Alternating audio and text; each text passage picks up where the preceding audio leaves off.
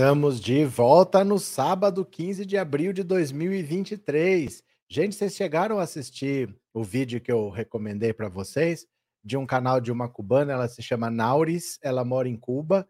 O vídeo dela é em espanhol e ela foi tentar mostrar como é que se compra um carro em Cuba, um carro novo ou um carro usado. Que santa loucura! Que loucura! A gente não imagina como é. Parece que os carros estão rodando desde os anos 50, eles não estão rodando eles já acabaram, na verdade. Eles estão adaptando qualquer coisa. Tem gente que pega assim o tanque de combustível, já acabou porque foi corroído, tal, furou, amassou, não tem como substituir. O cara pega um galãozinho de 10 litros, adapta uma mangueira, aí ele tem que abastecer porque só cabe 10 litros no tanque, toda hora tem que parar. Que situação complicada, viu? Quem não assistiu, eu deixei o link na outra live, você vai lá, tá no, na descrição. Tá na descrição do vídeo, o vídeo lá. Assista que achei muito interessante aquele vídeo, viu? Assista lá que se você não assistiu, você vai gostar. Tem legendas em português. Dá para você escolher na língua que você quer a legenda. É legal porque dá para você ver.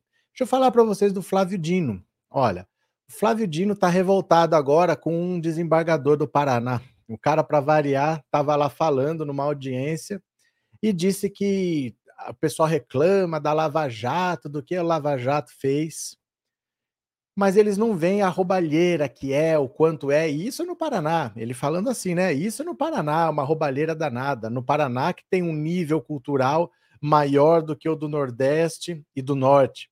Ele falou isso. Eu queria que vocês entendessem uma coisa. Ah, nos comentários sempre tem alguém que fala que isso é xenofobia. Isso não é xenofobia, viu? Não é xenofobia, porque a xenofobia é o seguinte: é o medo do estrangeiro, do desconhecido. É você não querer que alguém que, por exemplo, imagina um paísinho bem fechadinho. O povo do interior normalmente é desconfiado. Imagina um país meio fechado, que o povo não viaja muito, ninguém viaja muito para lá. Você não sabe quem é um estrangeiro que está chegando. Você não sabe que se ele vai respeitar as regras. Tem país que você tem religião específica, que você tem hábitos específicos, e o povo não gosta de alguém que chega lá e não faz o que eles façam, que não fala a língua deles, que não respeita as regras que eles já têm estabelecidas, sabe? Fala alto demais, quer usar roupa que não é para usar. Então tem gente que não gosta de estrangeiro. Isso é xenofobia. Quando você se sente superior ao outro, isso é próximo do racismo. Porque o racismo, para quem não sabe, era uma crença de que, do mesmo jeito que animais têm raças, os seres humanos também seriam divididos em raças e existiriam raças superiores e raças inferiores. Então, esse sentimento aqui nós somos superiores, lá eles são inferiores, apesar de ser um estado diferente, isso não é xenofobia, isso é racismo puro. E tem lei para isso. E tem lei para isso. Então, o Flávio Dino vai acionar no CNJ, no Conselho Nacional de Justiça, para que ele se explique o que, que ele quis dizer com essa fala de que no Paraná o nível cultural é muito superior ao norte e ao nordeste. Nós vamos ver o vídeo já já, tá? E eu vou fazer uma pergunta para você, para quem falar aqui no responde para mim no WhatsApp. Eu quero ouvir sua voz. 14997790615. Você acha que existe alguma região do país que é superior à outra? Sim ou não? Você acha, fala, não, é verdade, tem uma diferença, não, todo mundo é igual, não, o meu estado é melhor. Você acha que existe no Brasil alguma região que é superior à outra? Pode ser uma coisa específica, ó, isso aqui ninguém faz igual a gente. Defenda o seu peixe aí. Defende o seu peixe. O estado que você tá é bom no quê? A sua cidade é boa no quê? Aproveita, defende o seu peixe. Conta para nós, ó, eu sou fulano, eu sou de tal lugar, e aqui a gente tem um negócio que é muito legal que ninguém tem. Vende o seu peixe, fala para mim, o que, que você faz aí de bom que ninguém faz? Vamos mostrar para esse juiz que não é só ele que se acha superior, não, que tem coisa muito boa no Brasil todo. Vamos fazer isso? Você vai me dizer seu nome, de onde você é e conta uma coisa que tem aí que você acha que é muito legal e você tem orgulho na sua terra. Pode ser no seu estado, pode ser na sua região, pode ser na sua cidade. Conta para mim, tá bom? Uma mensagem de voz curtinha no 14 997790615. Eu já vou ouvir sua opinião. Pode ser? Cadê?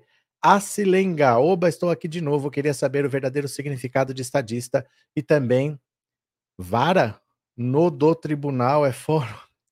Como é que é? Queria saber o verdadeiro significado de estadista.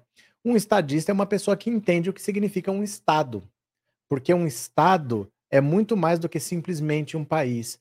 Envolve o conceito de povo, o conceito de nação, e isso você tem que ter um objetivo de longo prazo, para onde que eu vou levar esse meu país? Para onde que eu vou levar essa população?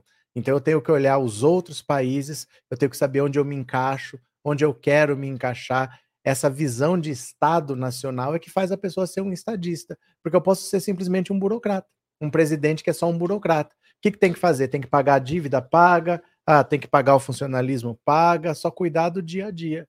E você pode falar: não, eu sou a vigésima economia do mundo, em 15 anos eu quero ser a décima primeira economia do mundo, mais 10 anos eu quero ser a sexta economia. Você pode ter uma visão de mais longo prazo, dar um direcionamento para o seu país. Isso é que é uma visão de Estado, né? E também vara do tribunal é fórum, não entendi essa pergunta. Não entendi. Não entendi. Algum advogado vai te explicar, eu acho que se ele entende a sua dúvida, mas eu não entendi, você me desculpa, viu? Acho que saber o que é uma vara, né? Eu não, eu não tenho conhecimento jurídico para dizer isso, tá? Vou fazer o seguinte: vamos ler a notícia aqui do juiz e vamos ver o vídeo para vocês ficarem tão horrorizados como eu fiquei. Bora aqui comigo, olha. Flávio Dino vai acionar o CNJ e o Ministério Público contra desembargador que disse que o Paraná tem nível cultural superior a Norte e ao Nordeste. Eu quero saber o que tem de bom aí na sua terra. Conta para mim, viu? Ó. O ministro da Justiça e Segurança Pública, Flávio Dino, anunciou que acionará o Ministério Público e o Conselho Nacional de Justiça contra o desembargador do Tribunal de Justiça do Paraná, Mário Elton Jorge. Durante uma sessão realizada na última quinta-feira, o magistrado afirmou que o Paraná tem um nível cultural superior ao Norte e ao Nordeste. Precisamos de uma justiça antirracista no Brasil e por isso vamos enviar ao CNJ e ao Ministério Público o caso do desembargador que propagou que um estado tem nível cultural superior a outras regiões em abordagem discriminatória. Consideramos que a conduta pode ser enquadrada na lei 771689, que é a lei do racismo, tá? Aqui. Esse é o texto que o Flávio Dino falou. A declaração de Elton Jorge ocorreu durante uma sessão na segunda Câmara Criminal em Curitiba. Ao fazer comentários sobre escândalos de corrupção, ele deu a declaração considerada preconceituosa, porque é uma roubalheira generalizada. E isso no Paraná, que é um estado que tem um nível cultural superior ao norte do país, ao nordeste, etc. É um país que não tem esse, jogo político dos outros estados. Aqui no Paraná é uma vergonha, disse o desembargador. Eu acho engraçado que ele fala que o Paraná é um país que não tem esse jogo político de outros estados. Ai, meu Deus do céu. O cara acha que ele é superior aos outros, ele acha que o Paraná é um país. E lá tem o Sérgio Moro que chama a esposa de conge, mas tudo bem. Após a repercussão do caso, ele emitiu uma nota dizendo que não teve a intenção de menosprezar ninguém que sua fala foi feita em um contexto de crítica ao próprio estado do Paraná que sofre com a corrupção. Não houve intenção de menosprezar ou estabelecer comparação de cunho preconceituoso contra qualquer pessoa, instituição ou região. O magistrado lamenta o ocorrido e pediu sinceras desculpas pelo comentário. Não, entendi. Quem me conhece sabe. Eu tenho até um primo que é nordestino, né? A minha fala foi tirada de contexto. Se alguém me interpretou mal, eu peço desculpas. Essa é a típica desculpa do racista, do preconceituoso, é isso mesmo, né? Cadê? Ah, esse juiz quer aparecer. Claro que não. Ninguém quer aparecer cometendo crime, gente. Quem comete crime não quer aparecer. Quem comete crime quer ficar escondido, viu? É... Professor, essa gente é raça ruim, isso sim, disse a Cadê? João Ricardo, boa noite. Acho que não, pois se levarmos em conta a inteligência, o Nordeste teve as maiores notas do Enem. É que essas questões não são tão simples. Aí eu falo como alguém que entende de educação mesmo, assim. Você ter boas notas nem sempre é um, é um, um parâmetro, sabe? Porque assim, para você passar num concurso, você tem que ter sido bem treinado. Uma pessoa bem treinada numa boa escola, ela passa, mesmo não sendo inteligente. Se ela se acostumar ao estilo da prova, ao que, que os, as pessoas que elaboraram a prova querem, ela se especializar naquilo, ela passa, mesmo não sendo inteligente, mesmo não tendo muita capacidade, mas ela é que nem macaco adestrado, sabe? Se ela for bem adestradinha para fazer a prova, ela passa. Então não é simplesmente uma questão de nota, sabe? É muito difícil medir isso, muito difícil de verdade, muito difícil achar uma régua para isso, difícil mesmo, viu? Alexandre, Cuba é referência em saúde e a média de expectativa de vida é de 80 anos. Alexandre, é assim, a gente tem algumas informações de muito tempo atrás. Então, assim, as coisas mudaram muito. Cuba tinha apoio da União Soviética até 1991, mas o dinheiro acabou. Cuba tem sérias dificuldades. É uma população que praticamente hoje não consegue comer o básico.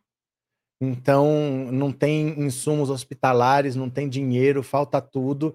O Cuba está vivendo um caos hoje.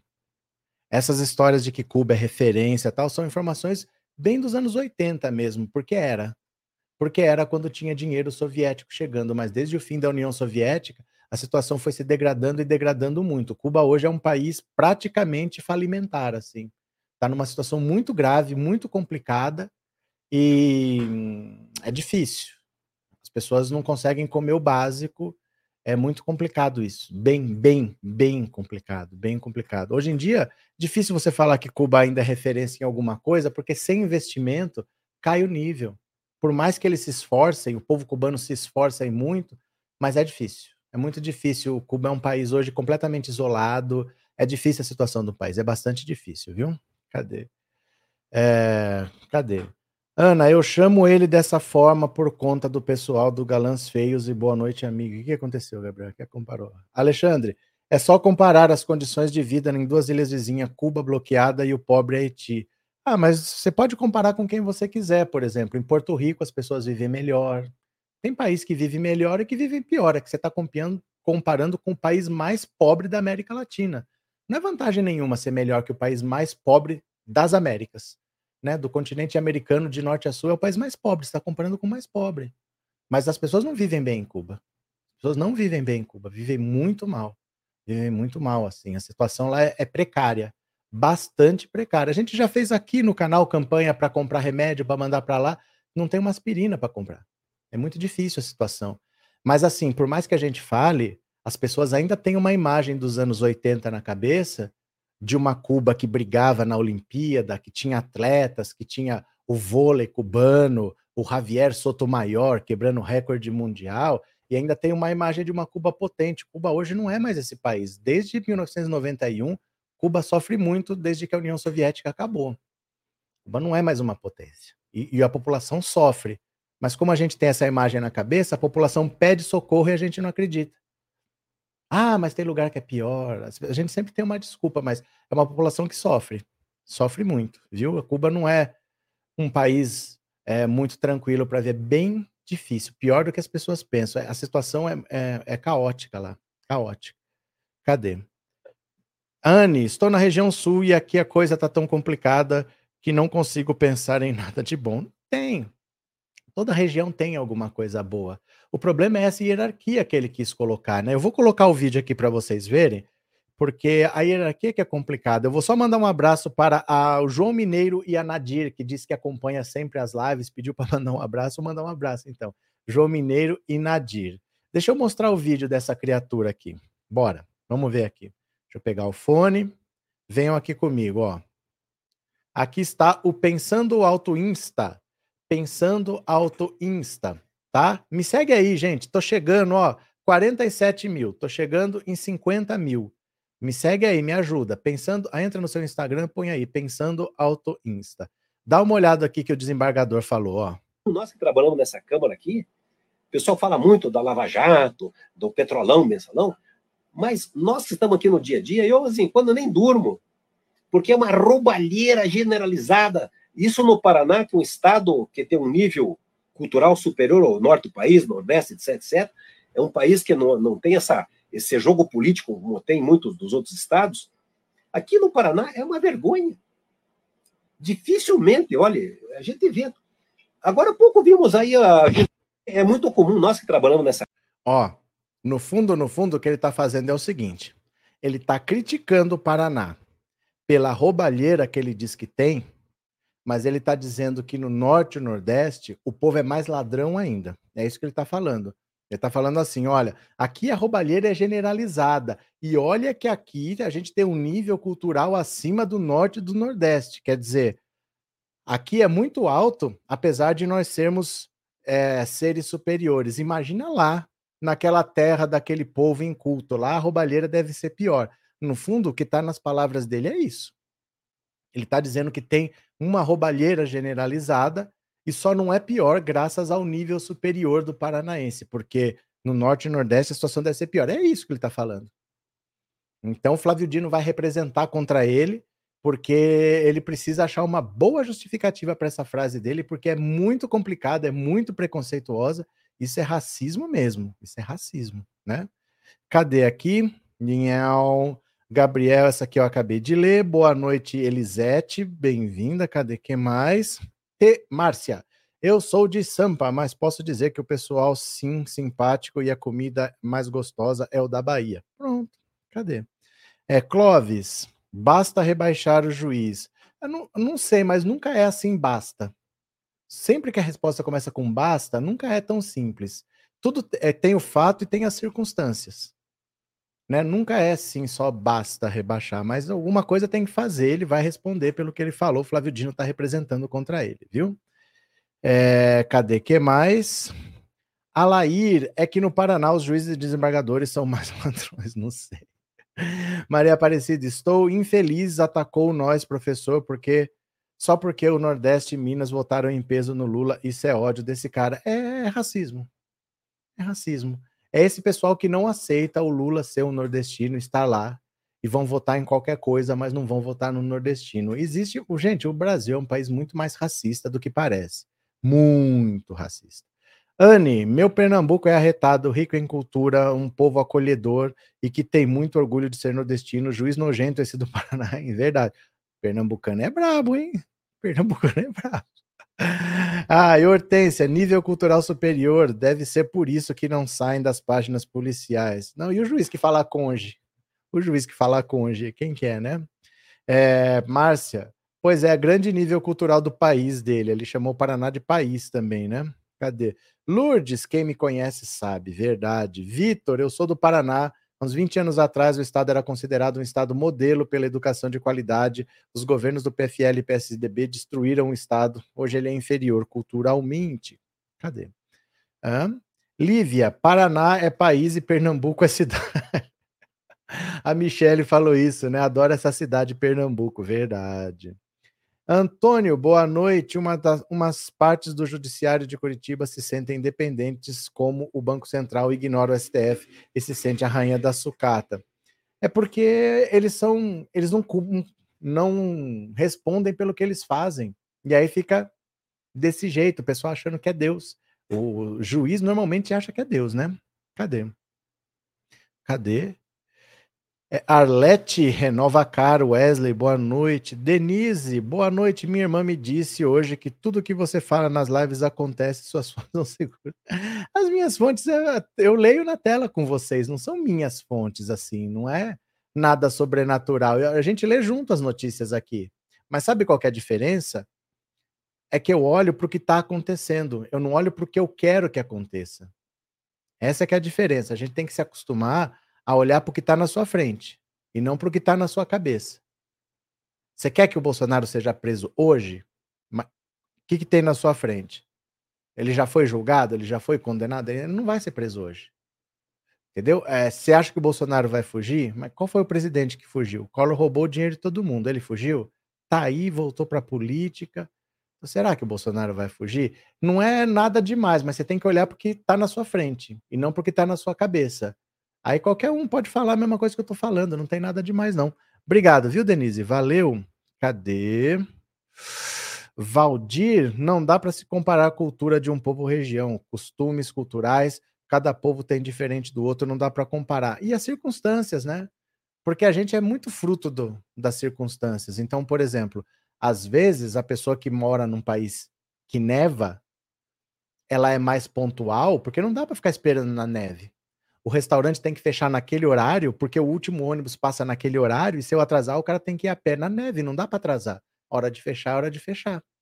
Não é que eles são melhores porque eles são mais pontuais, porque ele respeita o outro. Eles têm uma situação que obriga eles a serem pontuais. Eu não vou ficar menos 20 esperando o cara bater papo lá, hora de fechar, eu fecho e vou embora. E já em outros países que não tem essa urgência, o povo costuma não ser tão pontual. Essas características culturais têm muito a condicionante do ambiente também, onde você vive, como é a história daquele lugar, né? Cadê que mais? É, Antônia, o dinheiro do país é investido no Sudeste, fica difícil o desenvolvimento tecnológico fora do Sudeste. O Banco do Nordeste foi criado para mudar essa prática. É uma grande verdade também. O Nordeste enriqueceu muito durante a ditadura militar, porque a maior parte do dinheiro que eles pegaram lá fora e fizeram aquela dívida externa que todo mundo dizia que era impagável, mas quem pagou foi o nordestino, é, a maior parte dos investimentos foi aqui mesmo. Foi aqui. Eles fizeram aqui o quê?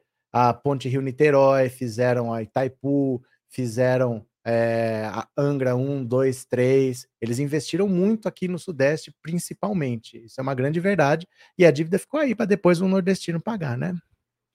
Anne, a saúde lá continua de excelência. Não continua, não, Anne. Não continua. Uma coisa é o ensino universitário. Os médicos são bons, mas sem estrutura, o que, que o médico pode fazer? Porque não tem estrutura. O país não tem condição de, de fazer nada porque não tem dinheiro.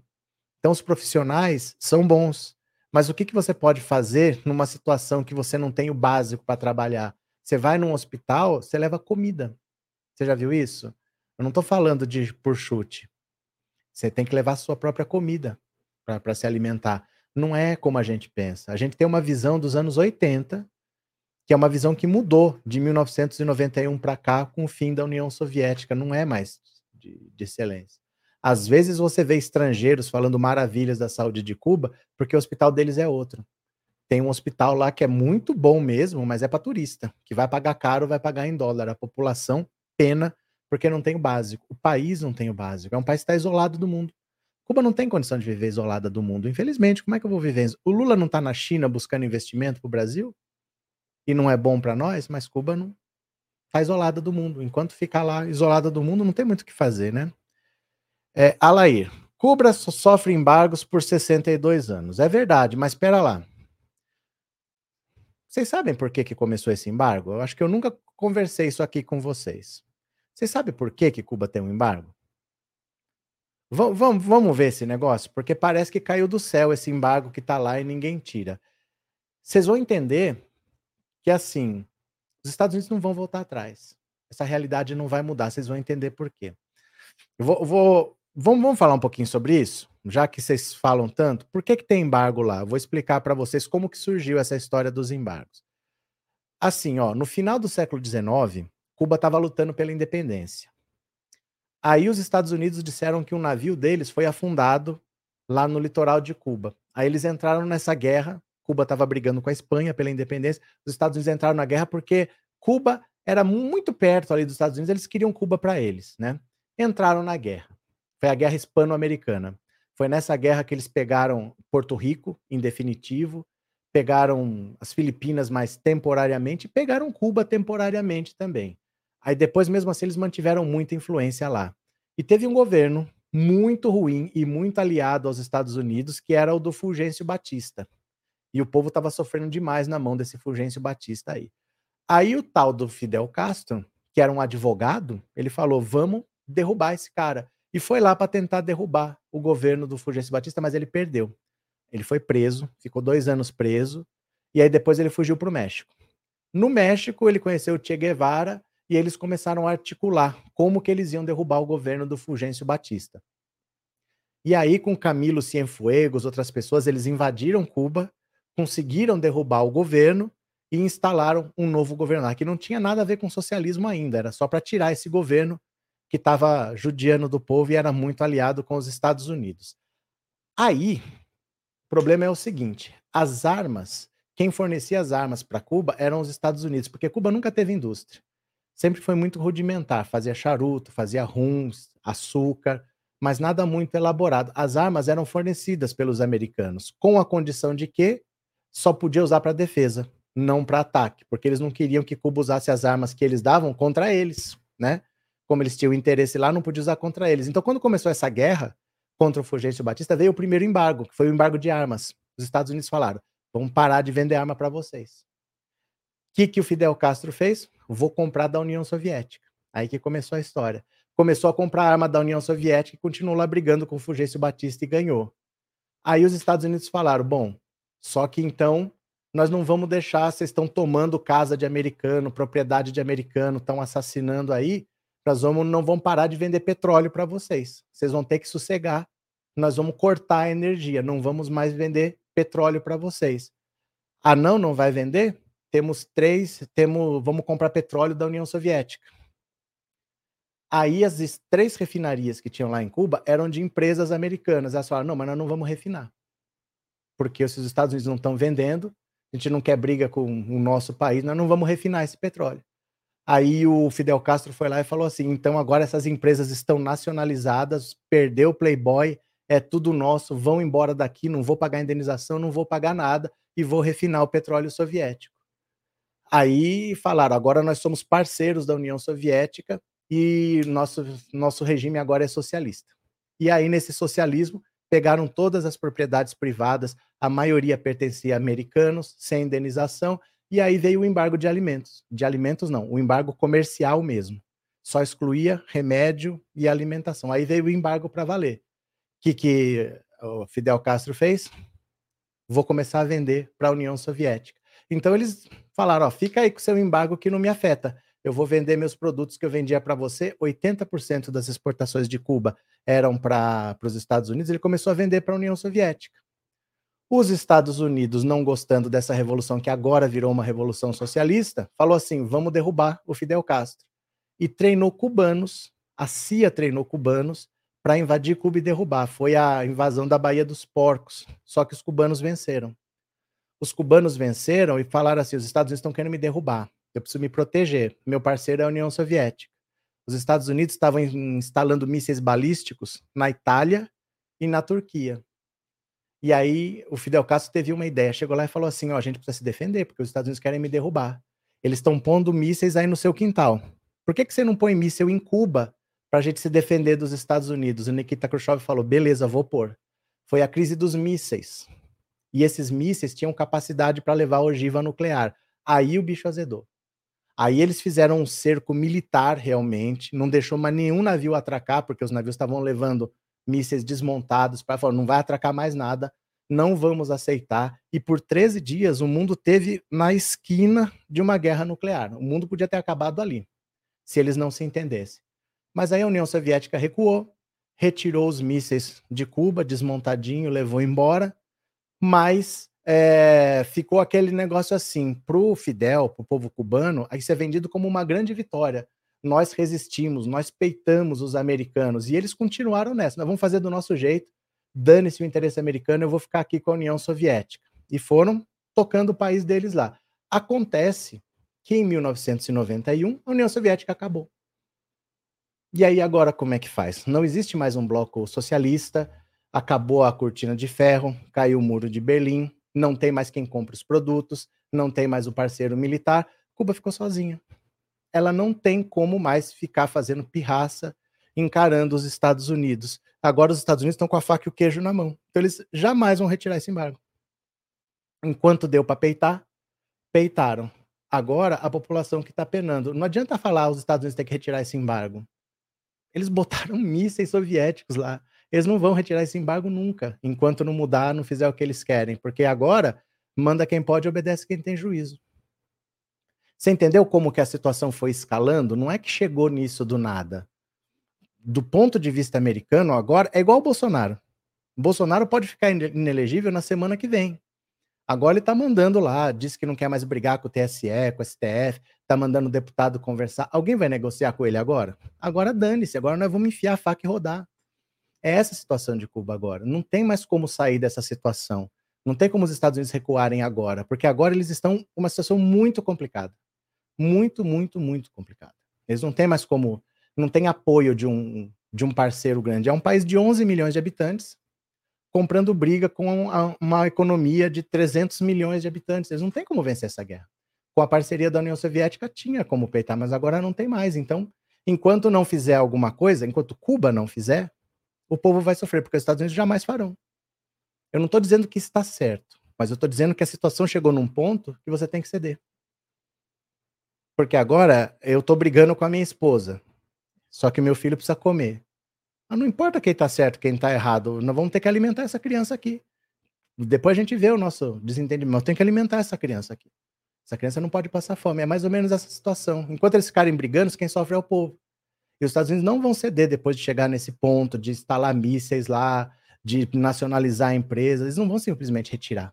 Agora que eles estão estrangulados, menos ainda. Então a situação é essa, gente. Não é uma situação fácil. Eles não têm dinheiro. Eles estão fora do sistema econômico internacional é um país pobre como toda a América Latina. Toda a América Latina é pobre, não tem país rico aqui. Tem seus pontos positivos e negativos, mas estão isolados. O Brasil precisa de emprego, está indo buscar investimento na China. Como é que Cuba vai fazer isso? Como é que vai abrir uma empresa lá? Não pode abrir uma empresa lá. Como é que faz? Então não tem jeito hoje. Se você não tem dinheiro, você precisa de dinheiro externo. Só vai receber dinheiro externo se abrir a economia e não adianta. Depois que acabou a União Soviética, depois que acabou o bloco socialista, sem parceiros ela deveria ter aberto. Não tem como manter.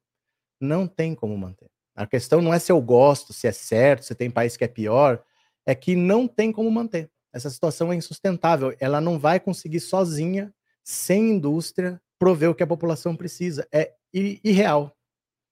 É irreal ficar brigando numa briga que você não tem chance de ganhar. E já são 63 anos apanhando. Então quem sofre é a população. Não tem, não tem saída. Não tem saída. A verdade é essa. Chegou num ponto que não tem saída. Então o que, que vai fazer? É conversar e ver o que, que eu tenho que fazer para eu conseguir alimentar essa população aqui. Mas enquanto eu não sentar para conversar, falar, olha, Estados Unidos, eu quero conversar, vamos ver o que, que eu preciso fazer. A população vai ficar sofrendo lá, porque sem investimento externo, um país que não tem indústria, não tem condição. A, a Cuba exportava açúcar Cuba não consegue hoje ter açúcar para a população. Não é por causa de embargo, porque é plantar e vender para a população. Você mesmo que produz, você não depende de ninguém para fazer açúcar. Não tem mais. Não tem. Um país que exportava açúcar, hoje não tem açúcar lá dentro. A mãe da Honey, que mora lá, que é cubana, faz bolo para vender, para conseguir um dinheirinho a mais, não tem açúcar às vezes. Não consegue fazer. Então qual é a solução? Você pode defender o socialismo, mas Cuba hoje não tem condição de andar com as próprias pernas. Cuba precisa de investimento externo. O Brasil precisa, você acha que Cuba não vai precisar? O, o, o Lula está indo buscar investimento aí. A China vai reabrir fábricas, a Ford, que saiu da Bahia, vai comprar, vai montar não sei o quê. Mas sem fechado assim, sem investimento externo, o que, que ela pode fazer? Não tem muito o que fazer. A situação é essa. Ah, Cuba tem que ficar resistindo. Mas não é, é resistir numa luta que você não tem chance de vencer. A situação é essa, gente. É duro. Não tem o que fazer. Depois de 63 anos, não tem o que fazer.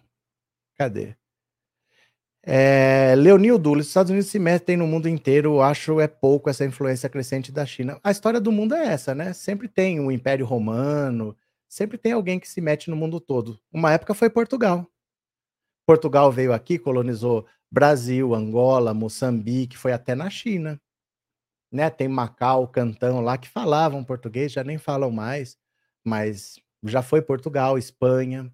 O mundo é assim, né? Sempre tem um país que se mete em tudo. Quem pode, faz, infelizmente, né? Cadê? É... Trellis, Robson Silva que fez essa barbárie com os professores foi Beto Richa. que mais aqui? É... Caramba, que foi, Sandra? O que aconteceu? É, que aula maravilhosa, Lenilda. Não, é só assim, é, é coisa normal, estamos conversando. Anne, espero que não cedo. Aí o povo não vai comer. Aí o povo não vai comer. Aí o povo não vai comer. A situação é essa. Você quer que. Ó, é muito fácil querer que o outro lute. É muito fácil querer que o outro lute. Mas eu tô na minha casa, eu tenho comida, eu tenho remédio. São 63 anos lutando. Você acha que esse povo não tá cansado? sendo que você não tem perspectiva de vencer, é fácil querer que os outros lutem. Mas não é fácil lutar numa luta que você não tem possibilidade de vencer. Não há possibilidade de vencer. Por mais que você seja correto, que você tenha os que você a sua causa seja justa, por mais que você tenha assim, pô, você merecia vencer, mas você não tem condição de vencer. É a mesma coisa assim, ó, eu tô numa cidade pequena com o meu mercadinho. Aí vai entrar uma rede grande aqui. É muito bonito falar que eu tenho que resistir, mas a hora que ele entrar, ele vai botar o preço lá embaixo e eu vou fechar. Ele vai perguntar se eu não quero vender o mercado para ele. O que, que eu faço? Eu devo resistir? É fácil falar que os outros devem resistir, mas a população tá, passa fome mesmo. Passa fome. Passa fome. É difícil isso, falar que os outros devem resistir. Não é fácil. Porque não tem condição de vencer essa batalha. Não, um país pequeno, sem recurso, não tem condição de vencer, né? É, Robson, meu corretor fez sair errado, Anne. Desculpe, Elizabeth, mas Cuba tem sim dificuldades pelo embargo, mas não é só esse caos, não é esse caos que pintam. Tem carros, canais que falam esse ano para lá e mostram a realidade. Claro que tem, mas, mas não, não entendi nada que você falou. Cuba tem sim dificuldades pelo embargo. Tem, só que eles não vão acabar. A questão é essa. Eu não estou dizendo que não tenha dificuldades, estou dizendo exatamente o oposto. Que esse embargo tira Cuba do mundo. Cuba é um país isolado hoje. Só que não vai acabar. Eu tô, só te mostrando como que chegou nesse ponto para você entender o seguinte: não adianta ficar falando, ah, os Estados Unidos têm que tirar esse embargo. Não vão tirar. Porque da maneira como chegou, não tem por que agora que está no caos que eles vão recuar. Porque tudo que eles fizeram foi para chegar nisso. E eles se atritaram. E eles se atritaram por muitos anos. Eles se atritaram por muitos anos. A União Soviética colocou mísseis ali com capacidade nuclear apontado dentro do quintal dos Estados Unidos. Não dá para você imaginar que os Estados Unidos vão simplesmente retirar esse embargo. Só que o povo precisa comer. O que, que você me oferece de solução?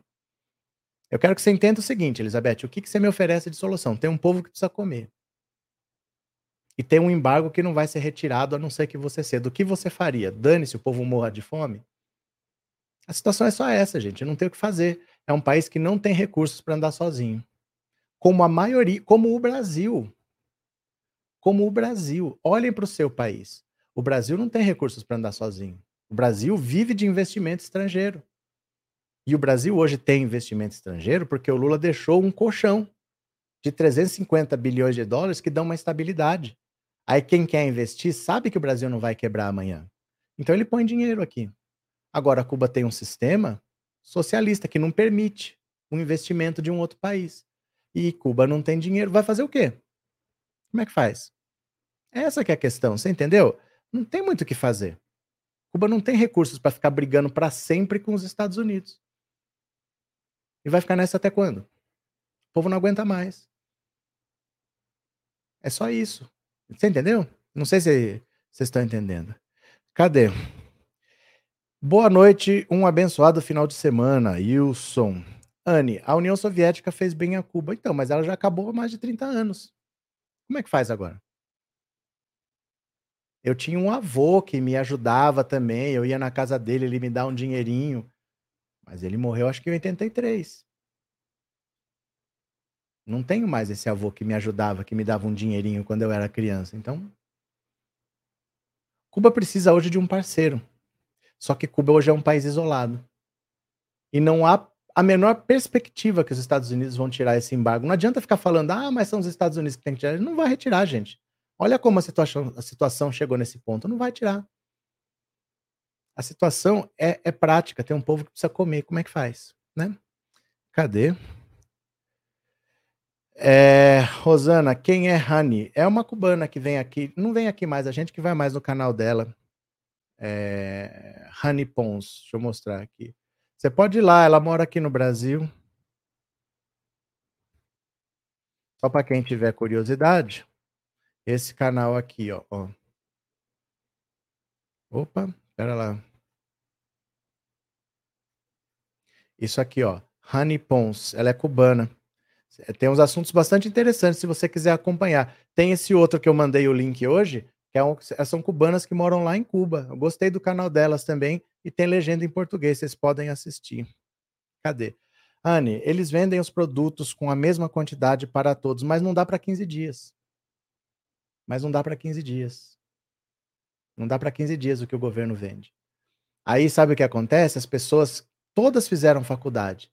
O cara fez engenharia, o cara é médico, é professor. Ele vai vender bugiganga para turista. Porque ele ganha 20, 25 dólares por mês, esse é o salário em Cuba. E uma volta de carro antigo lá por Havana é 40 dólares por hora. Ele ganha mais vendendo quinquilharia. É uma situação complicada, gente. É uma situação complicada, assim. É um país que não tem recursos e o povo precisa comer. No, hoje em dia, não é simplesmente uma questão de tiro o embargo e as coisas se resolvem, porque Cuba vai precisar de investimento. E para ter investimento no regime socialista é difícil, porque as empresas querem investir e querem ser donas do negócio. Ela vai pagar 20 dólares e obedecer às ordens do governo cubano? Não vai. Então a empresa prefere colocar o dinheiro dela em outro lugar, né? É... O Lula nunca considerou tentar resgatar Cuba, fazendo o Brasil seu novo parceiro no lugar da União Soviética. É porque, assim, não, não, não faz sentido você ficar preocupado com isso. Porque, ó, o Lula pegou um país numa situação terrível. O país do Fernando Henrique era o país da fome, da mortalidade infantil. O Lula tentou resgatar o Brasil. Ele tentou resgatar o Brasil e ele conseguiu resgatar o Brasil. Agora vem o Bolsonaro e destrói o Brasil. O Lula não pode ficar cuidando dos outros. A União Soviética tinha dinheiro. O Brasil não tem dinheiro para cuidar de ninguém. Né? Difícil. É, Aristides, a Rússia tem que aceitar mísseis nucleares na fronteira dela, mas o americano tem razão de não aceitar, vai vendo. Eu não disse que a Rússia tem que aceitar. Eu não disse que a Rússia tem que aceitar. E eu não disse que os Estados Unidos têm razão. O que eu estou explicando é como que chegou nesse lugar. Eu não estou dizendo quem tem razão. Eu quero que você pense como americano. Se a União Soviética está colocando mísseis nucleares em Cuba apontados para você, você aceitaria? Eu não estou dizendo que é certo ou errado. Eu estou explicando como chegou nesse ponto e por que, que esse embargo não vai acabar nunca. Não adianta falar, ah, mas os Estados Unidos têm que retirar o embargo criminoso. Eles não vão retirar. Por tudo que aconteceu, chegou num ponto que os Estados Unidos não vão retroceder. E o povo precisa comer. O que, que Cuba consegue fazer sozinha? Cuba precisa de ajuda. Só que ela é um país isolado, ela não consegue nem receber ajuda. É isso. Não estou defendendo ninguém, eu estou contando como aconteceu. Marli, obrigado pelo super sticker, viu? Obrigado de coração, valeu. Cadê? É, Vitor, que bom que você melhorou. Noeli. Aristides, a saída para Cuba é o um mundo multipolar com Cuba na rota da seda. Mas Cuba, hoje em dia, é que assim, gente, enquanto o regime for socialista, ninguém vai investir lá não adianta você achar que alguém vai ajudar Cuba por amizade. Alguém só vai investir dinheiro em Cuba se for para ganhar dinheiro. Por que, que os chineses vêm montar uma fábrica aqui no Brasil? Porque eles têm perspectiva de ganhar. Não é por amizade. Então ninguém vai pôr dinheiro lá porque Cuba precisa. Eles vão pôr dinheiro lá porque eles têm como ganhar. E se o governo controla tudo, ninguém põe. Esse sistema não, não, não permite que. Vocês sabem o que é socialismo? Não vai ter uma empresa particular lá assim. Não vai ter, né? Cadê? Cadê? E quantas décadas mais eles vão aguentar? Eles não aguentam mais. Eles não aguentam mais. Eles não aguentam mais. Eles não aguentam mais. A verdade é essa, que eles não aguentam mais. Porque é muito difícil você ficar nessa situação. Eu quero que vocês pensem o seguinte: Vou passar um exemplo para cá para ver se vocês entendem o que eu estou falando. De novo, eu estou explicando uma situação, não estou defendendo. Eu não estou falando que os Estados Unidos estão certos e Cuba tem que ser. Eu estou explicando que tem uma situação que Cuba não tem o que fazer. Pensa no seguinte: volta para 2015. Descobriram um pré-sal, um monte de petróleo lá no litoral brasileiro. O Brasil pode, ninguém sabe o tamanho do pré-sal. O Brasil pode ser o maior reserva de petróleo do mundo. E os Estados Unidos querem aquele petróleo. E falam para Dilma: Ó, oh, Dilma, nós queremos esse seu petróleo. E ela fala: não. Nós queremos o petróleo do pré-sal. Não, isso aqui vai ser uma parte para saúde, para educação, não sei o quê. No Brasil, o que, que eles fizeram? Fizeram um golpe. Tiraram a Dilma, o Temer foi lá e entregou tudo. A Petrobras não é mais exclusiva no pré-sal. Mas imagina que não fosse isso que aconteceu. Não teve o impeachment. Aí os americanos põem um embargo no Brasil. Fala, o Brasil não pode mais fazer negócio, o Brasil está isolado do mundo. Nós vamos asfixiar o Brasil até o governo cair. Aí pensa que é você nessa situação morando no Brasil. As empresas estrangeiras todas saem, demitem todos os funcionários, fecham as fábricas, vão embora. O Brasil fica sem crédito, fica fora do sistema financeiro internacional, não consegue negociar com ninguém, desemprego, fome. Por muito menos as pessoas foram para a fila do osso. Por muito menos as pessoas foram. E passa seis meses nisso. Você fala, Dilma, e aí? Você vai ficar nessa até quando? Não, nós não vamos ceder para os Estados Unidos.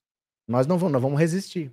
Aí passa um ano, as pessoas sendo desempregadas, perdendo emprego, não pode exportar, o agronegócio quebra tudo, quebra a balança comercial, não está exportando nada para. Dilma, e aí? Nós vamos ficar nessa. Não, tem que resistir. Um ano, dois anos, três anos, quatro anos, cinco anos, seis anos, sete anos, oito anos, nove anos, dez anos, 20 anos, 30 anos, 40 anos, 50 anos, 60 anos, 63 anos. Quanto tempo você resistiria? Passando fome, sabendo que o seu país tem uma população educada, uma população universitária, que se fosse competir com qualquer país em volta sairia em vantagem, mas não pode receber nenhum investimento externo. Mas você tem que resistir. Por mais quanto tempo? 70 anos, 80 anos, 90 anos. Você vai perder um século nessa? Quantas gerações vão se perder? Quanto tempo você resistiria? Porque é fácil falar que o cubano tem que resistir. Mas é uma luta muito pesada. É uma luta muito pesada. Você fica enfrentando os americanos até quando? Vocês entendem? É muito difícil você falar que eles têm que resistir. Mas quanto tempo nós resistiríamos a um embargo desse que sufocasse a gente? 60 anos, será que o povo não está cansado disso? Os americanos não vão retroceder. Isso aí, ah, mas eles têm que tirar. Eles não vão tirar, gente. O povo está passando fome, como é que faz? Né? Como é que faz? É isso só que a gente tem que entender. A situação é muito difícil lá. Eles precisam de investimento estrangeiro. E com o socialismo ninguém vai investir, porque é o governo que manda. É o governo que tem que ser dono da empresa, né? Fátima, professor, mas tem outros países que podem. Mas por que vão ajudar, gente? Não existe ajudar. Não existe ajudar. O mundo é feito de negócios. Não existe ajudar. Não existe ajudar. Ninguém vai ajudar ninguém. Vocês estão entendendo que o mundo adulto não é esse mundo de amiguinhos que vão ajudar? Ninguém vai ajudar ninguém. As pessoas fazem parcerias. Quem que é o nosso parceiro comercial? Vamos lá fechar negócio. Não tem esse negócio de ajudar. Ninguém vai ajudar. Cada um está tocando a sua vida. Ninguém vai ajudar Cuba. Não tem isso de ajudar. Na América Latina mesmo, todos os países são pobres, estão lá se virando. Como é que vai fazer? Não tem isso de ajudar. Não tem como. A vida é, a vida é dura, gente. A vida é dura. A vida não é tão simples assim que os nossos amigos vão nos ajudar um dia, né? Antônio, a diferença é que a China cresce com investimento no país que quer parceria. Estados Unidos não investem, investem em guerra, matam as pessoas, invadem o país quando há interesse econômico. Verdade também. Verdade também. Mas assim, é, tudo tem um ciclo. Uma hora, o Império Americano ia acabar, com China ou sem China. Porque tudo tem um ciclo, nada é eterno. O Império Romano acabou. Tá certo que desde que começou a cair, quando teve as invasões bárbaras, até que caiu o Império Romano do Oriente, foram mil anos. Foi praticamente de 500 a 1500 para cair de vez. De que começou a cair até que terminou de cair. Então, nessa que está caindo, pode levar muito tempo. Mas, assim, todo mundo acaba, todo império acaba, o maior do mundo acaba. E isso é, é o ciclo natural da vida. A gente pode estar tá vendo uma mudança. Portugal já foi o país mais rico do mundo, a Espanha já foi o país mais rico do mundo, a Inglaterra já foi o país mais rico do mundo os Estados Unidos podem estar perdendo esse posto e a gente pode estar vendo. Né? A gente pode estar vendo isso. Cadê que mais? É, professor, quanto dinheiro gasto em guerra em vez de ajudar esses países? Gente, não existe ajudar país. Mas não existe ajudar país. Eu acho que vocês estão com uma visão é, romântica do que é o mundo. Seria bom se o mundo fosse assim. Mas não existe, vamos ajudar esses países. Cada país toma suas decisões. Não existe ajudar. A gente ajuda quando tem uma coisa específica. Lembra da Etiópia, que teve aquele Live Aid nos anos 80, vamos cantar We Are the World, vamos ajudar a Etiópia. Você vai lá e ajuda numa situação específica, mas ninguém vai botar um país em pé para andar assim. O país tem que se organizar e sair de lá. Cada país é um país, assim, não tem isso, né? É, Clóvis, até os esquerdistas não ajudam Cuba, lá políticos não ganham dinheiro. O que quer dizer isso, Clóvis? Entendi. Cadê? Dilma caiu e a situação piorou muito. Ah, mas se tivesse embargo, você não tem ideia do que é não ter nenhum investimento estrangeiro, está fora do. Ó, vou te dar um exemplo. Os Estados Unidos tiraram o Irã do SWIFT que é o sistema financeiro de troca de dinheiro internacional em 2018. Em 2020, o PIB tinha caído 13%. A inflação de 10% pulou para 50% ao ano, em dois anos. A situação piorar é uma coisa, ser um país isolado é outra. Imagina todas as empresas estrangeiras saírem do Brasil. Sair o Banco Santander, sair a GM, sair, que mais que tem aí? Nossa, qualquer empresa hoje no Brasil é estrangeira, poucas empresas são nacionais. Imagina sair tudo e o Brasil não poder mais vender é, soja, não poder mais vender café, não poder mais vender cana-de-açúcar, não poder mais vender havaiana, não poder mais vender Anitta para o mundo. Não tem como viver um país isolado. Cuba é diferente você ser socialista com um bloco socialista. Agora, ser socialista quando esse bloco socialista não existe mais, você tem que ter um grupo ali de parceiros. Cuba não tem. A hora que os, acabou a União Soviética, todos os países do leste europeu abriram as suas economias. Era ali que Cuba tinha que abrir. É, a vida é assim, sem parceiros não dá. Sem parceiros a gente não faz nada na vida. Enquanto ela tinha uma parceria ali, ah, tô tendo um problema aqui, eu tô negociando ali, mas sozinha, não dá pra gente achar que Cuba vai ficar nessa sozinha para sempre. Não tem como. Não tem como. O Lula não está na China à toa. Ele está lá porque investimento estrangeiro é fundamental. Cuba precisa de investimento estrangeiro para em qualquer setor, mas como é que vai fazer? Mas como é que vai fazer se o regime é socialista e quem manda é o governo, né? Cadê? É, Maria de Lourdes, eu ouvi dizer que em Cuba todos têm a mesma coisa, ninguém tem mais que o outro. É verdade? Quase verdade. Quase verdade. Porque assim, tem muitas pessoas com privilégios, normalmente pessoas próximas do governo. Mas Cuba é um país pobre. Hoje é um país não vou dizer pobre, vou dizer empobrecido. É um país empobrecido. Então, dificilmente as pessoas têm alguma coisa. Dificilmente as pessoas têm alguma coisa. Porque o salário é muito baixo. O salário mínimo lá é de 24 dólares por mês. 24 dólares. O que não é muito diferente do governo Fernando Henrique, que pagava 60. Olha a situação que a gente estava. Fernando Henrique pagava 60 por mês de salário mínimo. Em Cuba é 24 dólares. A diferença é que Cuba não tem indústria. Então, aqui no Brasil, mesmo ganhando pouco, mas eu tinha indústria que vendia num preço que dava para comprar. Agora lá, eles não têm indústria. Então, eles são obrigados a importar. Aí, como é que eu importo com um salário de 24 dólares? Aqui o salário mínimo era baixo, mas eu plantava o arroz. Eu plantava a cana-de-açúcar. Eu fazia álcool. Eu tinha Petrobras extraindo petróleo. Eu tinha uma condição de viver aqui dentro, mesmo ganhando pouco, porque eu vendia, ganhava pouco, vendia barato, o cara me pagava pouco, a gente se virava naquele pouco dinheiro ali. Mas Cuba não tem nem indústria. Se eu preciso importar, como é que eu faço ganhando tão pouco? Então, não tem muito como sair, né? Cadê? É... Mas se todos têm igualmente, então é bom isto, porque a pobreza se justifica por lá. Porque o país não tem dinheiro. Porque o país não tem dinheiro, é um país que está isolado do mundo.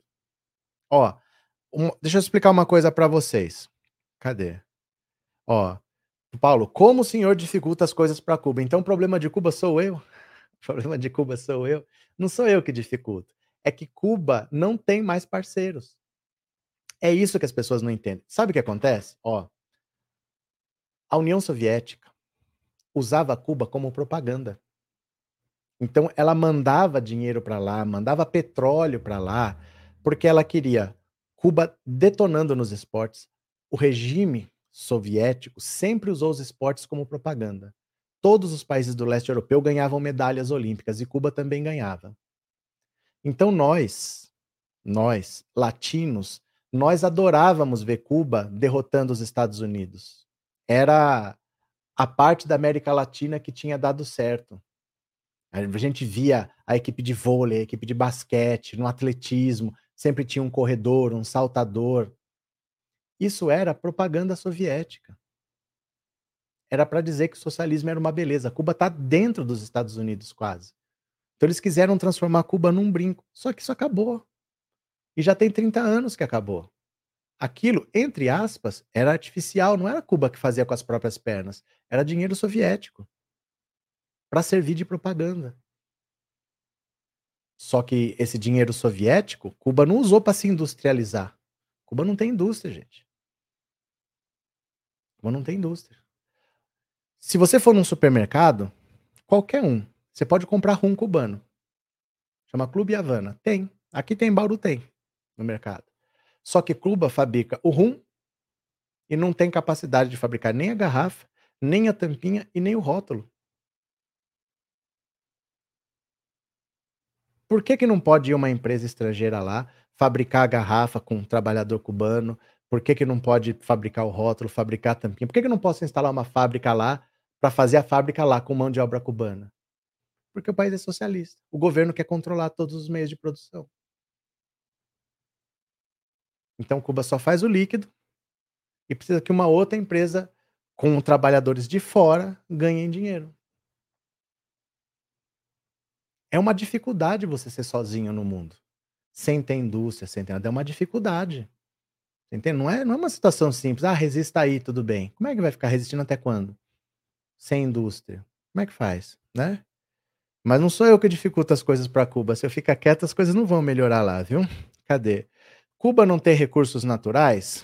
Aí é que tá, Edvar. Tem. Como eu disse para vocês, Cuba era um grande exportador de açúcar no mundo. Era um grande produtor de açúcar. Hoje já não tem mais. Você passa lá, não tem mais as plantações. Ninguém sabe te explicar por quê. Porque no Brasil, o Brasil sempre foi um país pobre. Mas comida tinha, era só plantar. Não se planta quase nada. Não se planta quase nada. É, em Cuba, é, antigamente, hoje acho que menos, mas era assim: como o governo controla tudo, vamos dizer que eu planto laranja na minha casa o governo vai passar lá tal dia e vai recolher as laranjas. Eu não posso vender. É o governo que vai recolher e vai levar para vender. Aí, se o governo não passa, cai e apodrece. Mas eu não posso vender. Por que não pode vender? As, eles vivem numa ilha, mas eles não podem comer camarão nem lagosta porque é só para exportação. Eu morei na Bahia, eu conheci um cara que era taxista, e ele fazia assim: Ó, hoje eu já fui, era na Praia do Forte que eu morava. Ele já ia para Salvador, fez um city tour, já ganhou 400, 500 reais. Falou: hoje eu não trabalho mais. Aí ele mergulhava, pegava a lagosta, ligava para os amigos, os amigos levavam a cerveja, eles faziam lá na churrasqueira, comia, bebia e estava feliz. Em Cuba você não pode pescar camarão e lagosta porque é só para exportação. Aí o turista vai lá, o turista pode comer em Cuba camarão e lagosta, o cubano não pode, é proibido por lei. Você está no meio do mar e você não pode comer um fruto do mar. Então, assim, vai ficar nessa até quando? As pessoas passam mal, as pessoas passam fome. O governo vende coisas mais baratas. Um pão por dia por pessoa. Você tem direito a um pão. Um pão. Você tem que pegar uma fila para comprar um pão. Um pão. Como é que faz? Você ia ficar numa fila para pegar um pão? É um pão por pessoa, né? Cadê? É, Elizabeth, agora podendo trabalhar com outra moeda que não seja o dólar, quem sabe? É que assim, Cuba precisa se integrar na economia internacional, porque ela precisa de investimentos. Ali é um país excelente para você investir, porque a população é toda universitária. É uma população altamente capacitada.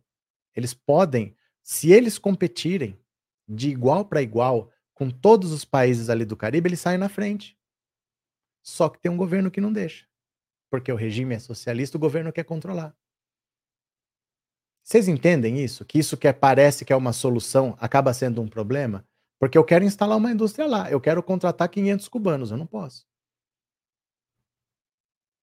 Ultimamente, recentemente, ele tem permitido que algumas empresas, normalmente hotéis, hotéis se instalem lá em Cuba. Mas quando abriram os hotéis, o cubano não podia nem se hospedar por ser cubano, não é por não ter dinheiro. Era proibido para cubanos, era só para estrangeiro. Isso vai dando ódio na população. Se você alugar carro, você sendo estrangeiro, alugou carro do governo, você tem prioridade para comprar gasolina. E o cubano, ele não chega lá, não tem gasolina. Eu preciso levar a minha filha no, no hospital, não tem gasolina. Aí chega um estrangeiro, vai lá, abastece e sai andando, porque ele está de férias. E eu sou cubano, eu tenho que ver. Essas coisas vão dando ódio de você ver o estrangeiro ter prioridade, porque o governo precisa de dólar. Então o governo também estrangula a população. É muito difícil a situação, muito difícil, né? Cadê? Boa noite, Cláudio. Boa noite, bom sábado. O Império Britânico, que foi maior que o Império Mongol, caiu, imagina os Estados Unidos, dependendo do prazo. É que assim, é inevitável, uma hora vai cair, a gente não sabe quando. Uma hora cai, né? Cadê? É, José Marcos, você acha que poderá haver uma guerra China e Taiwan e como os Estados Unidos vão entrar nesse rolo? Ninguém sabe. Ninguém tem essa resposta, nem os chineses, nem os americanos, nem os taiwaneses, ninguém sabe, né? É, tem gente que não ajuda nem parente, Guia Martins. É que é uma situação, assim, é diferente. É a mesma coisa que eu falo para vocês do bolsonarismo. Uma coisa é ser bolsonarista no governo Bolsonaro. Outra coisa é ser bolsonarista no governo Lula. Quem, quem dos grandões foi lá em Brasília no dia 8 de janeiro? A Carla Zambelli estava lá? O Eduardo Bolsonaro estava lá? Quem? O Nicolas Chupetinha estava lá? Ninguém deles foi. Porque eles sabiam que não ia dar certo.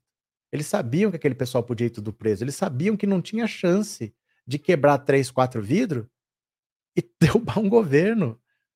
Eram prédios vazios. O judiciário estava em recesso. O legislativo estava em recesso. O Lula estava em Araraquara. Eu vou invadir um prédio vazio, quebrar um vidro e eu derrubei o governo? Não tinha chance de dar certo. Nenhum deles estava lá. Então, do mesmo jeito que é diferente ser bolsonarista no governo Bolsonaro e ser bolsonarista no governo Lula, é diferente você ser um país socialista com um bloco de países socialistas para você negociar e você ser socialista isolado no mundo. É diferente, não é a mesma coisa. Achar que Cuba vai achar uma solução sozinha, sem investimento externo, a população está pronta para trabalhar. Todo mundo foi para a faculdade.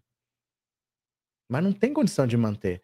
Quando acabou o bloco socialista, era muito difícil achar que uma ilha no Caribe sozinha ia se manter. É, não é uma questão de você ser a favor ou contra, é uma questão de uma impossibilidade mesmo. Você ficar isolado do mundo, uma ilha isolada, é muito difícil a situação, né? Cadê? É, Anne, se Cuba tivesse aberto, os Estados Unidos já teriam tomado conta feito no Panamá. Aí, sabe qual que é o risco desse seu raciocínio? É você menosprezar o cubano. Isso é o que mais chateia o cubano, é que a gente menospreza eles, trata eles como crianças idiotas que os Estados Unidos vão entrar e fazer o que eles bem entenderem. Porque aqui o nosso país é aberto. Ninguém fala, ah, é melhor fechar, vamos fazer uma ditadura, porque senão os Estados Unidos entram. Ninguém é a favor disso. Alguém aqui acha, olha, os Estados Unidos podem entrar aqui, vamos fechar, fazer uma ditadura e vamos nos isolar do mundo? Ninguém acha que é bom para nós. Por que, que é bom para Cuba? Por que, que eu quero para Cuba que eu não quero para mim? Né? Não é legal, por exemplo, você ter a possibilidade, olha, eu quero participar da política. Eu quero, quem sabe, virar um deputado, ajudar a fazer algumas leis, melhorar um pouco para as pessoas. Primeira coisa que você vai fazer, você vai escolher um partido que você goste, que seja alinhado com o que você pensa, um partido como a Rede, que é mais meio ambiente, ou um partido mais de direita, que é mais liberal. Você escolhe um partido da sua. Cuba só tem um. Como é que faz? É, como é que faz? É, são só os apadrinhados que ficam lá mantendo o poder. Então, qual que é a sua chance de ajudar o seu país em alguma coisa? É muito difícil, gente. Não é uma situação simples. Você gostaria que seu país fosse uma ditadura para evitar que os Estados Unidos entrassem? Você não gostaria. Você não quer para você, mas você quer para os outros? Pensa bem, né? É, Glaucio, isso me lembra muito o livro Revolução dos Bichos. É que não é fácil mesmo. Não é fácil. Uma coisa é ser socialista com a União Soviética te apoiando. Outra coisa é ser uma ilha sozinha no Caribe, peitando os Estados Unidos. Já são 60 anos. Não dá. Os Estados Unidos não vão recuar.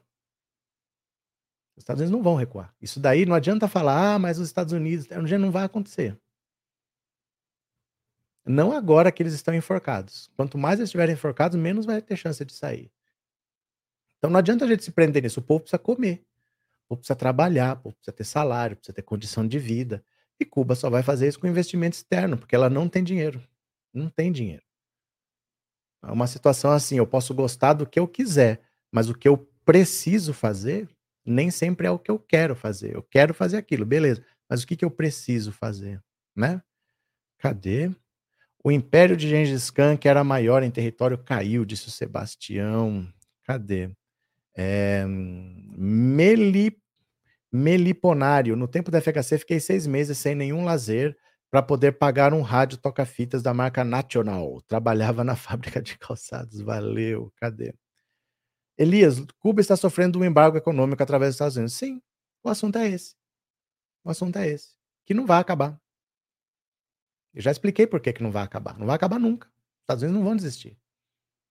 E aí você faz o quê? Você vai ficar nessa para sempre? É a mesma coisa que você falar assim para mim, ó, é...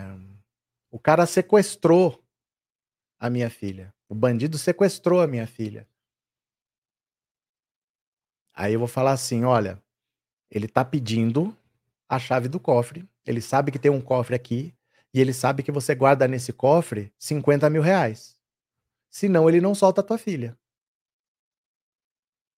Aí você vai falar assim para mim: não, mas eu não posso ceder. Eu não posso ceder. Eu não posso, se eu der a chave do cofre, ele vai entrar, ele vai fazer o que ele quiser. Ele vai, não, não vou ceder. Cara, mas ele tá com a tua filha. Não, mas eu não tenho que resistir, eu não vou negociar com os Estados Unidos, eu não vou fazer. Gente, se alguém entrar aqui, fizer minha filha de refém, ó, leva.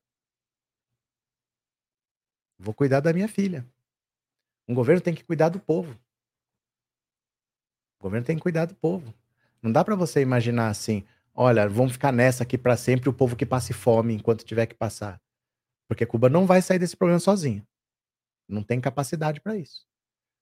Tem capacidade com ajuda externa, porque o povo é extremamente preparado. Mas não tem dinheiro. E não vai ter dinheiro enquanto estiver isolado do mundo. Então, Tô no meu carro com a minha filha, chega um bandido, fala, me passa a chave. Tô. Não toca na minha filha. Tô. Não dá pra gente ficar nessa, não, tem que resistir, tem que resistir. Não, não vou entregar a chave do carro. Gente, leva. Você tem que cuidar do seu povo, você tem que cuidar das pessoas. Agora, como é que faz? Vamos seguir a nossa vida? Como é que eu não perco a educação que eu tenho? Como é que eu não perco a saúde? Como que daqui eu melhoro? Aí você tem que acreditar que o povo cubano tem capacidade de andar. E não ficar nessa, ah, mas se abrir, os americanos entram. Que, o povo cubano tem que decidir o que eles querem, né? E aí eles vão ter que traçar o caminho deles. Cadê? Cadê vocês aqui? Elias, o governo americano, através do embargo econômico, não deixa outros países fazerem negócio com Cuba. Não é verdade. Esse é o maior erro que vocês pensam. Cuba negocia com quem ela quiser. Vou te mostrar aqui, ó. Quer ver? Pera lá. Vou te mostrar aqui, ó. Ó, presta atenção.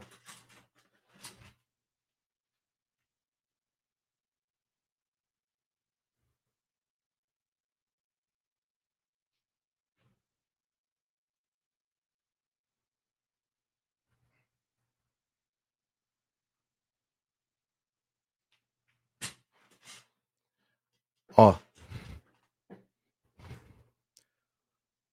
Olha aqui. Esse é rum cubano. Esse é rum cubano. Quer ver? Para vocês não duvidarem. Ó. Ó. Lê aqui. Vamos ver se dá para ler. Ó.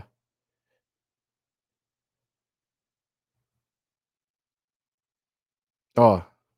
Rum tradicional elaborado e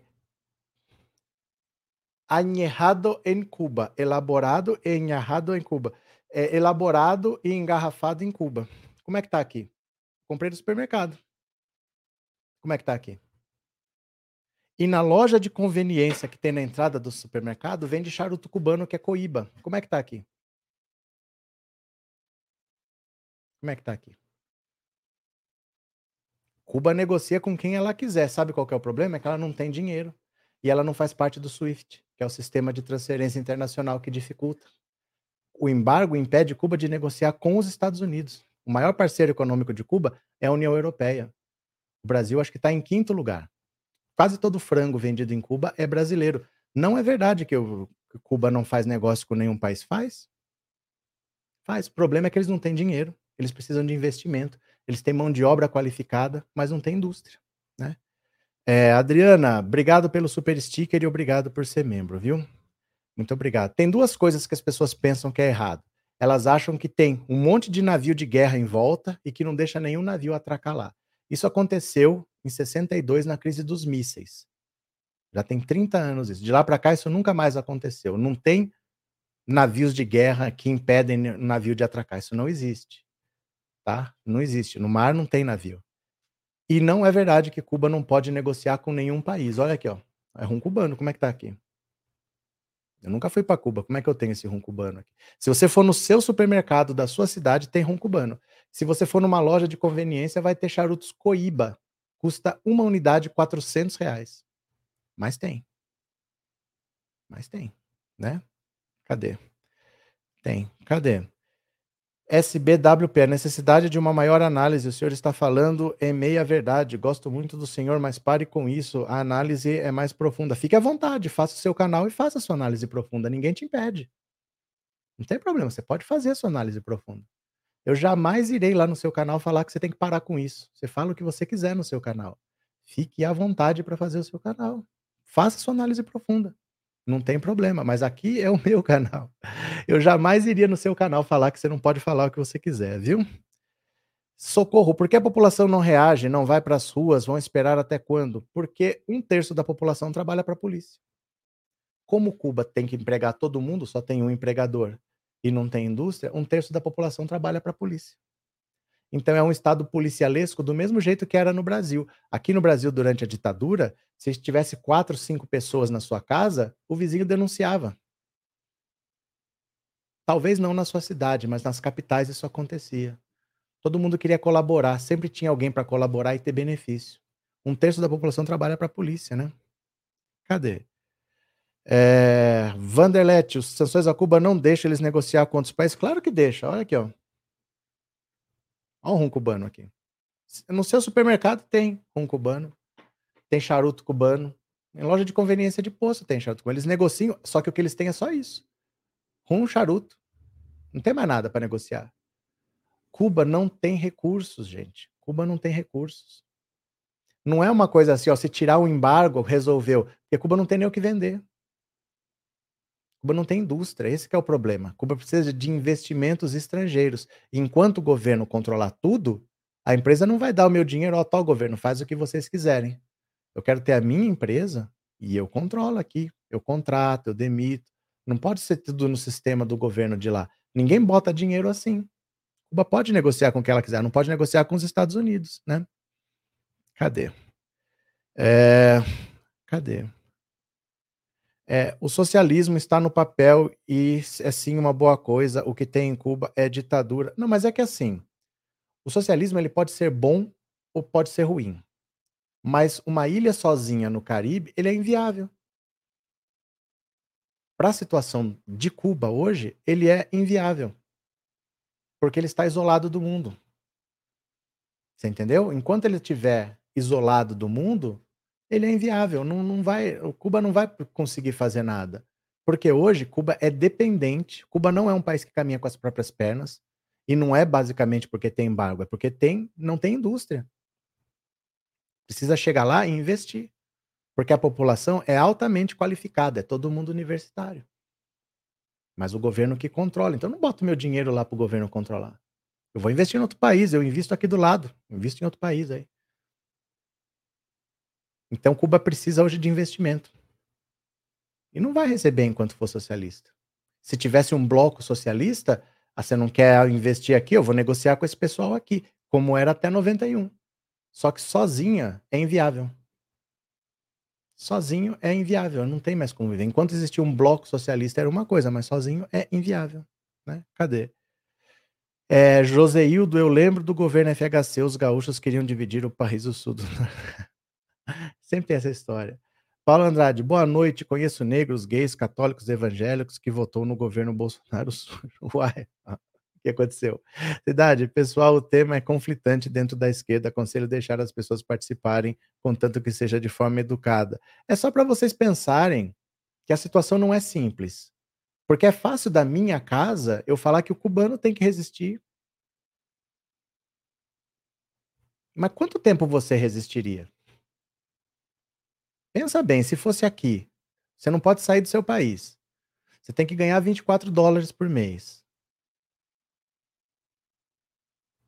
Você estudou, mas você vai ganhar dinheiro que não dá para você passar o mês.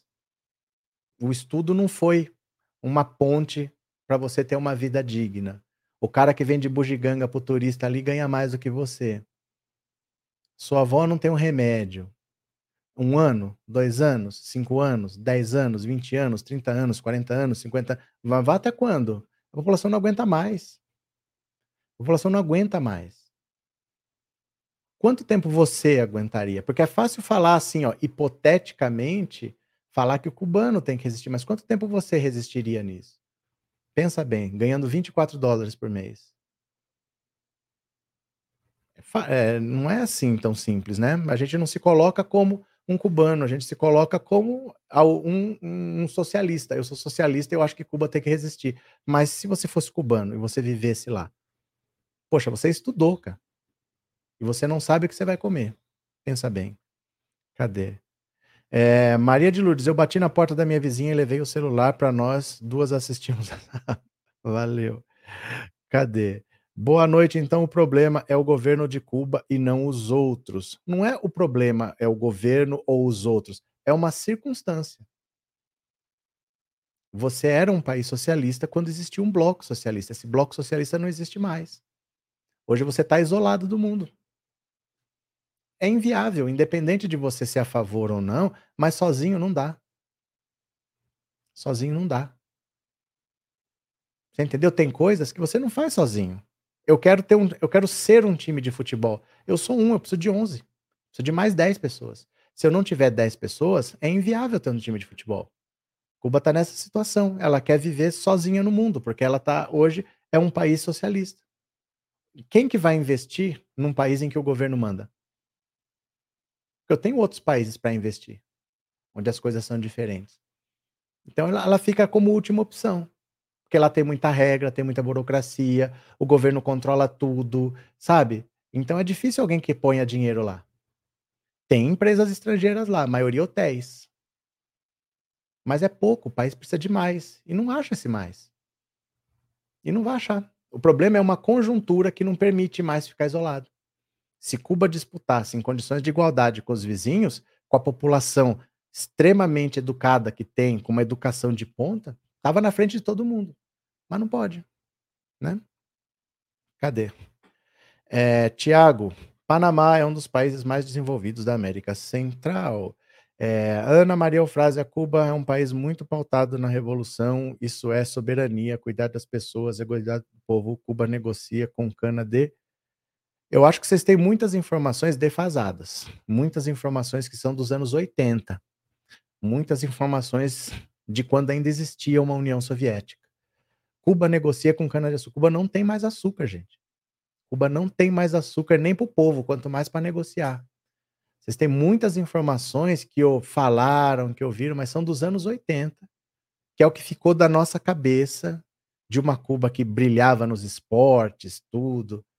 O que a gente tem é o resto disso, porque não tem mais investimento, não tem mais esse dinheiro, né? Cadê? O turismo não seria uma solução viável para Cuba para aquecer a economia local, mas quem que vai investir lá? Quem que vai investir? Porque o problema é o governo cubano socialista. O problema é esse, gente. É um, é um regime que o governo controla. Se você tem uma empresa hoje, você quer montar um hotel, monta nas Bahamas, ali do lado. Tem menos controle estatal é menos burocracia, as coisas são menos enroladas. Você pode investir na, na República Dominicana, você pode investir no México. É difícil você falar, eu vou investir em Cuba porque eu quero ajudar o socialismo, você entendeu? As empresas não vão para ajudar, elas vão onde é mais fácil ela ganhar dinheiro. É mais fácil você montar um hotel no México, por exemplo, tá ali do lado. Não é tão simples, né? Ant-Man, atualmente o governo cubano está mais liberal em relação ao trabalho autônomo. A maior fonte de renda hoje é o turismo. Mas então, aí eu vou falar uma coisa que talvez doa. Vou falar uma coisa que talvez doa e vou encerrar a live. Eu quero que vocês prestem atenção no que eu vou falar, porque talvez isso doa para vocês. Mas assim, quando eu trabalhava com turismo, não exatamente com turismo, com hotelaria. Eu trabalhava num hotel e eu via, às vezes, na praia do hotel ali, perto, onde eu, onde eu morava, eu via aqueles caras assim que é riponga, que não quer ter carteira assinada, eu não quero ser escravo do sistema, eu não quero ficar preso com horário, não quero trabalhar dentro de uma sala.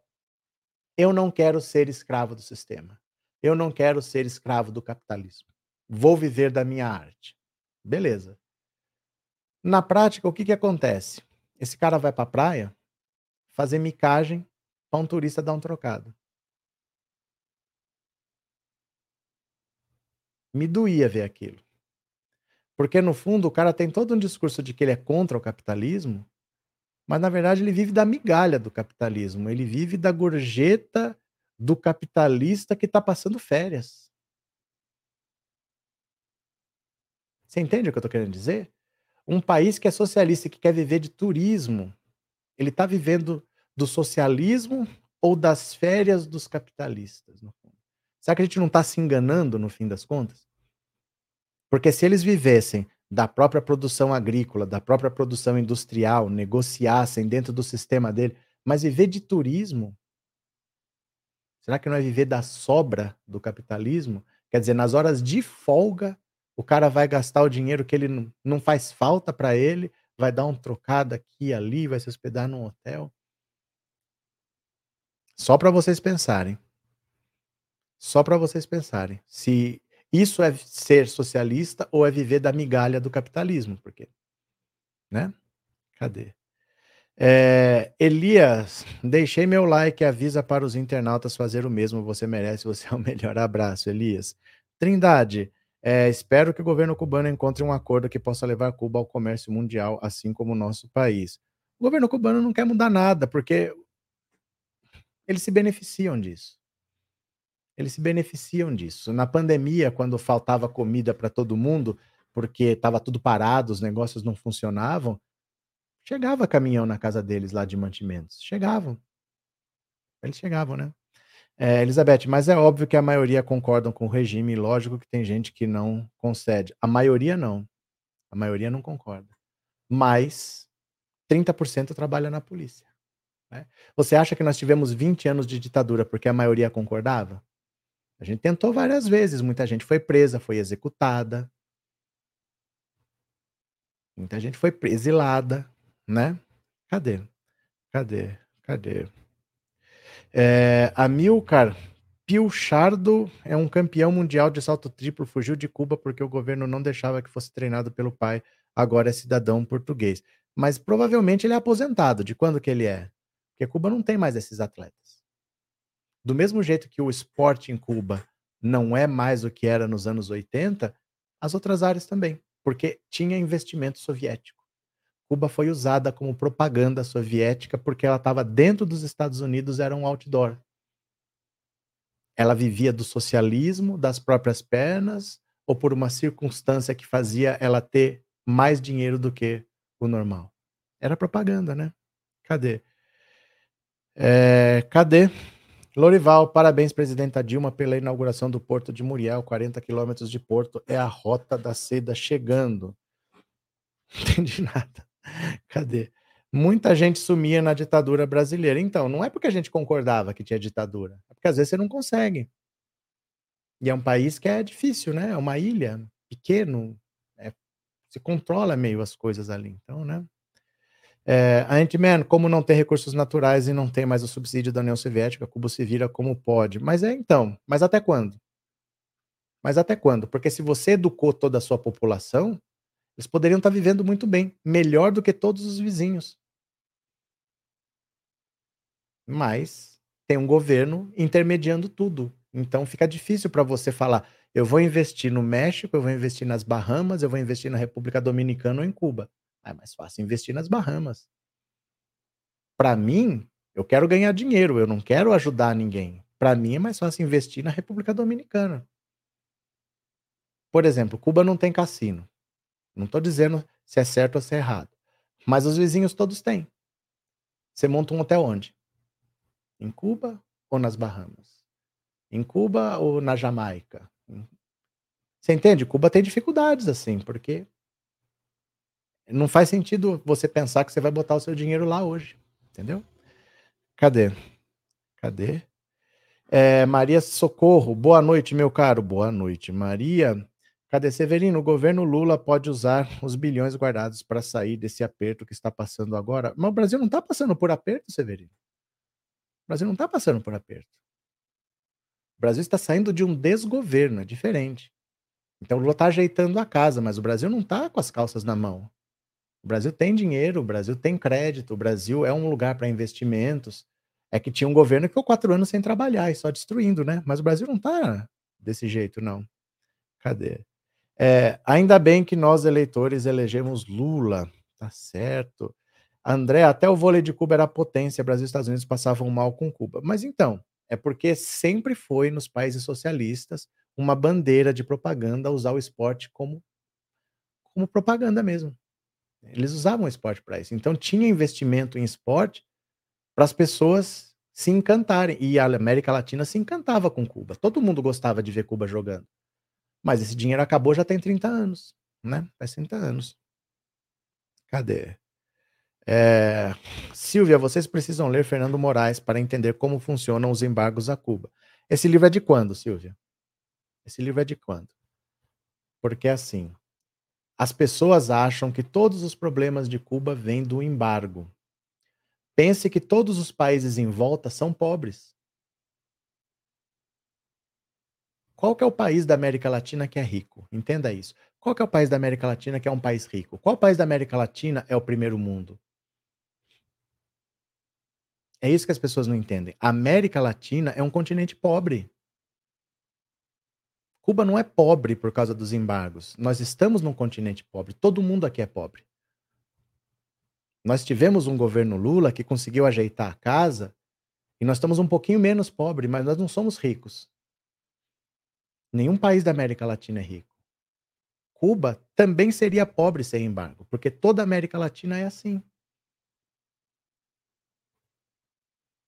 Eu não tenho essa ilusão que Cuba seria o, Principado de Mônaco se não tivesse embargo, porque provavelmente seria igual aos outros países ali do Caribe. Não tem nenhum país rico ali.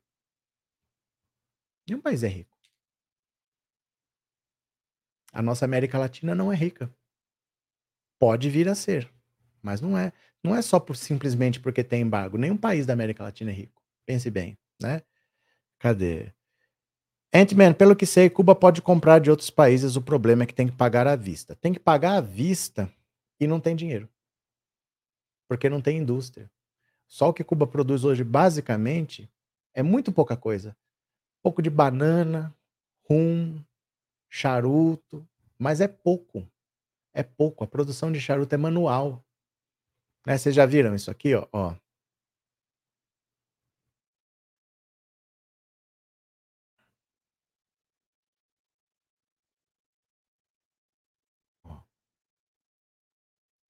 Quer ver? Deixa eu pegar uma imagem aqui. Quer ver? Deixa eu procurar aqui.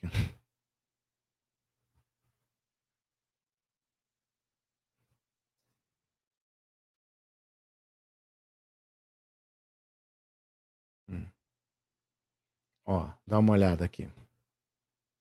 Ó, é uma coisa manual ainda. Então a produção não é tão grande. Isso garante a qualidade, é verdade. Mas ninguém vai ficar rico porque produz charuto. Ó, uma produção que é manual, artesanal praticamente. Ó, ninguém vai ficar rico nessa, nessa escala, entendeu? Cuba deveria ter a sua produção quase artesanal, de a qualidade, mas deveria ter uma produção em massa também. que é onde você ganha dinheiro. Porque, de novo, aqui numa loja de conveniência qualquer de um posto, eu compro um charuto cubano. Custa 400 reais uma unidade. Mas é o preço aqui. Porque a produção é pequena. Vai ver o preço quanto é lá. Ó. Ah, foto pequena. Ó. Foto muito pequena. Olha. A Anvisa não renova registro de charuto cubano e gera alarde sobre supostos viés. Ó. É, achar que um país vai ficar rico desse jeito? Então, assim, não é uma situação tão simples, é só retirar o embargo. Porque Cuba vai vender. Agora, Cuba pode vender o que quiser. Tem o que para vender? Cuba precisa de investimento para ter indústria, porque a população capacitada eles têm. Mas quem vai investir no governo socialista se o governo é mais simples do lado? As pessoas investem em outros países. Eu invisto no México, né? Cadê? Fernando Moraes, excelente escritor, mas sua obra sobre Cuba relata os anos 60 e 70. Então, quando tinha dinheiro soviético era uma coisa, gente. Quando tinha dinheiro soviético era uma coisa. Depois de 91 para cá, né? Estevão, Cuba precisa exportar mão de obra, daí esses profissionais enviariam riquezas para a família. Mas isso é socialismo? Vocês percebem que as soluções que vocês dão não são dentro do socialismo? Então por que vocês defendem o socialismo? Se é para trabalhar num outro país para mandar dinheiro, eu vou para um país capitalista ganhar dinheiro para mandar. Por que, que você quer o socialismo, então? Né? Cadê? Mandar o MST para lá, todo mundo vai ter terra e comida. É, André, a Anne, assim como o Brasil não vai ficar rico com o agro. Não. Vendendo commodities, ninguém fica rico. Vendendo metais, minerais, vendendo minério de ferro, vendendo ouro que seja, a África do Sul é o maior produtor mundial de, de diamante, não é rico. Não é um país rico. Ninguém fica rico vendendo produtos brutos, sem beneficiamento. Você tem que ter indústria. O Brasil, no ciclo do café, vendia grão de café cru. O Brasil não tinha capacidade de moer e torrar o café. Vendia café cru. Como que vai ficar rico assim, sem beneficiar? Então você precisa de indústria. E indústria, você precisa de investimento, você precisa comprar maquinário. Cuba precisa de investimento externo. Não tem dinheiro para isso. Então, enquanto ficar fechado ali, não tem muita solução. Não é simples assim. Ah, tira o embargo que tudo bem. Tá, e ela vai exportar o quê? E ela vai comprar o quê? Com que dinheiro? Vocês entendem? Obviamente os embargos dificultam, porque ela está fora do sistema internacional, ela não consegue pegar um empréstimo, mas quem empresta hoje? As pessoas emprestam para quem tem dinheiro, porque quem tem dinheiro vai pagar, mas para quem não tem, quem que empresta, né? Cadê? É, eu não defendo o socialismo, defendo sim governos comprometidos com o social, né? É, Isaura, alguém tem privilégios do jeito que está? Sempre tem, sempre tem. A questão, gente, é simplesmente assim: tem um povo passando fome e não tem solução. Tem que ver o que vai fazer. Esse povo tem que comer. Eu não posso ficar amarrado na minha crença, na minha ideologia e falando pro povo que passa fome: "Ah, mas no país tal é pior". "Ah, mas você tá reclamando, o governo te dá um negocinho aí para comer". Sabe, às vezes não é só comida. Às vezes você quer fazer um negócio seu, você quer fazer um negócio do seu jeito. Você não quer só trabalhar para o governo, cumprir o horário e ir para casa. As pessoas têm perfis diferentes. Né, então, por exemplo, a Honey, a cubana, ela montou uma escola de dança aqui no Rio de Janeiro, na casa dela. Lá em Cuba, ela teria que entrar para a companhia do governo, para a companhia de dança do governo. Então ela não pode fazer o que ela quer, tem que fazer coisas que o governo decide, que é um burocrata atrás de uma mesa que decide. E é assim, né? Cadê? É, o Brasil vende a batata, mas não tem a capacidade de vender a batata frita. Everton. Zorro, socialismo tem suas vantagens. Olha a Bélgica que tem em Cuba é ditadura. Mas a Bélgica é socialista? Sabe o que vocês confundem muito? Um governo de esquerda ou um partido de esquerda no poder com um regime socialista. Portugal não é um país com um governo socialista é um governo, é um país que tem um governo de esquerda no poder. Não é um, não virou um país socialista por causa disso. É um país capitalista que tem um partido de esquerda no poder, mas não é um país socialista. Portugal não é um país socialista, né? Minha esposa está esperando a liberação do piso da enfermagem, disse o Vitor. Cadê? É Sebastião, o extremismo é o maior problema. Veja o João Dória agora fala em resolver o problema da fome e o povo brasileiro, ou seja, ele percebeu que o caminho do meio é a solução. Lula também falou. Tá certo. É, Marli, poxa, hoje foi um papo legal, verdade. Vou parando por aqui, viu? Vou parando por aqui. É, já conversamos bastante agora, essa segunda live está quase duas horas. É, plante uma árvore. A solução do professor parece tão simples depois de 60 anos sobre tortura, se entregar para seus torturadores simples assim. Né? Não, não, falei isso. É que sabe o que acontece? Vocês estão cegos por ideologia. Vocês estão cegos por ideologia. E porque isso não dói na pele de vocês. Porque não é você que está passando fome por causa de ideologia. Você se. Vamos fazer assim? Plante uma árvore. Vamos fazer assim então? Já que você acha que a causa deles é nobre, você vai ajudar. O mundo não entendeu que é preciso ajudar o Brasil a preservar a Amazônia? Porque eles destruíram a floresta deles para se industrializar e agora querem que o Brasil não destrua a Amazônia. No mínimo, o que, que eles têm que fazer? Eles não têm então que pagar? Vão, já que vocês precisam se desenvolver e a gente não quer que vocês cortem a floresta, então nós vamos dar um dinheiro aqui, ó, Fundo Amazônia. Esse dinheiro é para vocês não destruírem a Amazônia, porque ela é importante para o mundo. Aí é certo, porque você quer que o cara não faça uma coisa e você paga para o cara não fazer. Por que, que a gente não cria então o Fundo Cuba? Fala para mim. Vamos todo mundo ajudar os cubanos? Então, eles vão viver nesse sistema, vão resistir, vão ficar lá com esse embargo até os Estados Unidos desistirem, mas nós vamos ajudar. Cada um manda metade do salário para um cubano. Tem 200 milhões de brasileiros aqui, não precisa ser nem metade, é uma parte. A gente vai ter que mandar dinheiro para lá. Pra... A, a, luta não é importante para nós? Então vamos, vamos ajudar? Vamos ajudar lá? Porque é fácil daqui você falar que ele tem que lutar. Ele tem que resistir. Que ele está resistindo há 63 anos e não tem data para acabar. É fácil falar que ele. Mas vamos ajudar então? Vamos? Cada um manda metade do salário para Cuba? Não, né? Eu não quero passar fome, eu não quero passar privação. Ele que passe, ele que resista. Pense nisso. Se é fácil, simplesmente você falar resista, passe fome. É fácil falar o que o outro tem que fazer. Pensa. Você ajudaria? Vamos fazer um fundo Cuba, então. Olha, nós somos socialistas, nós decidimos que é importante que Cuba seja a nossa bandeira. Cuba vai lutar. Eu sei que vai ter dificuldades econômicas, porque está fora do sistema internacional, mas nós vamos ajudar. 2 bilhões de dólares aqui por mês nós vamos mandar. E cada um vai dar um pouco. A gente faz um fundo e manda, a gente ajuda. Eles vão ter dificuldades para viver isolados do mundo, mas nós vamos bancar. É importante para nós, a gente banca. Quem põe metade do seu salário para ajudar? vou passar um pouco de fome, mas eu estou ajudando um cubano a não passar fome. Ninguém quer, né? Ninguém quer. Cadê? Ah, se eu pudesse, eu te dou, eu te dou, eu te falo como transferir dinheiro para um cubano. Você quer? Eu consigo o contato de um cubano para você, você manda metade do seu salário. Você quer? Você manda os seus dados no WhatsApp do canal, eu te mando. Você manda as metade do seu salário para um cubano, não tem problema. E que tal o Brasil tem como devolver e Cuba não tem nada? Cadê? Cadê?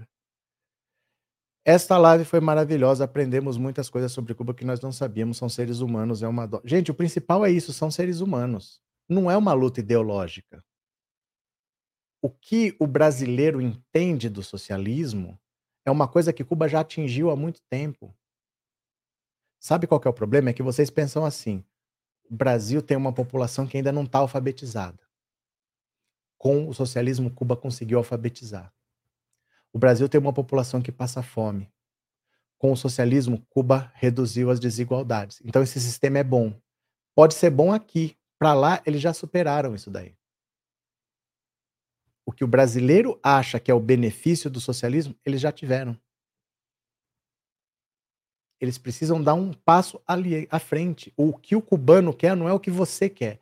Você está julgando o que o cubano deve fazer baseado na sua cabeça. Ah, não, mas Cuba conseguiu erradicar a, o analfabetismo, mas já erradicou. Por que, que eles perderiam isso? Os americanos iam chegar lá destruindo as escolas, o povo ia falar: ah, não, tudo bem, transforma tudo em fábrica de salsicha. Cuba já passou dessa fase. O que o brasileiro socialista quer não é o que o cubano quer, porque ele já passou dessa fase. Ele já conseguiu erradicar o analfabetismo, ele já eliminou as classes sociais, as desigualdades. Só que ele precisa dar um passo à frente. O que, que ele faz com essa população alfabetizada? O povo está vivendo de vender quinquilharia para turista. A questão é essa. Eles precisam dar um passo que eles só vão conseguir dar com investimento. Os benefícios que eles poderiam ter, eles já tiveram. A luta deles não é essa. Vocês se baseiam pelo que vocês pensam, levando em conta o Brasil. Olha, mas esse sistema garantiu isso e aqui a gente não tem, então é melhor. Mas eles já tiraram esse benefício, eles já tiveram. Eles já estão alfabetizados. E ele faz o que com esse diploma agora? Vocês entendem que é diferente? Cadê? Cadê? Eu topo lutar por esse fundo se no meio do caminho não for desviado. É sempre assim, então você não topa. Eu topo se não for desviado, eu pago o meu imposto se todo mundo pagar. Basta 10 reais por mês de cada brasileiro por mês. Então, é sempre assim, eu topo se todo mundo topar e se ninguém desviar. Por isso que não acontece. E falar que dá 10 reais é fácil. Se é para dar o que não custa no seu bolso, mas a direita não vai dar. A direita não vai dar, a direita é maioria. Só os socialistas. Só quem defende o socialismo faria isso. Não é todo brasileiro, é só o socialista. Você vai ter que dar 500 reais por mês. Você topa? 500 reais por mês? 100 dólares. É 100 dólares. Será que vai ter. Cuba tem 11 milhões de pessoas. Você acha que você acha 100, é, 11 milhões de pessoas em 200 para dar 100 dólares? Então, 100 dólares não é muito. Você der 100 dólares para uma pessoa, não é muito. Você acha que você acha 11 milhões de pessoas que aceitem dar 100 dólares? Difícil. Não é tão simples assim, dou 10 reais e tudo bem. Né? É um dinheirinho aí. Passar fome, o cubano não passa, mas fartura não tem. Não, engano completo seu. Engano completo seu. Você não tem ideia do que se passa fome. A maior dificuldade do cubano é passar fome. Todos os cubanos falam isso e vocês ignoram. Eles pedem socorro e vocês estão presos por ideologia. Eles falam: a gente passa fome. A gente passa fome. Não tem comida. Não tem comida. Não é que não tem fartura. Não tem comida lá. Eles passam fome. Você quer ver? Ó? Eu, vou, eu vou abrir aqui o YouTube. Ó. Ó. Quer ver? Deixa eu ver aqui. Olha. Dá uma olhada. Eu só abri meu YouTube. Dá uma olhada aqui, ó. Olha. Quer ver? Deixa aparecer um vídeo de um cubano aqui. Ó. Assim eu vivo como fazer para ganhar dinheiro em Cuba. Ó. A vida dela, né? Você vai ver, vai ter um vídeo de supermercado aqui, eles falando que nunca viram tanta comida, que não aguentava mais não passar fome. Quer ver? Ó, vou te mostrar aqui um vídeo que eu assisti hoje, quer ver? Eu vou te mostrar um vídeo que eu assisti hoje, um pedacinho só, quer ver? Deixa eu achar aqui, ó. Te mostrar aqui. É bom que a gente vai ver junto, ó. Ó.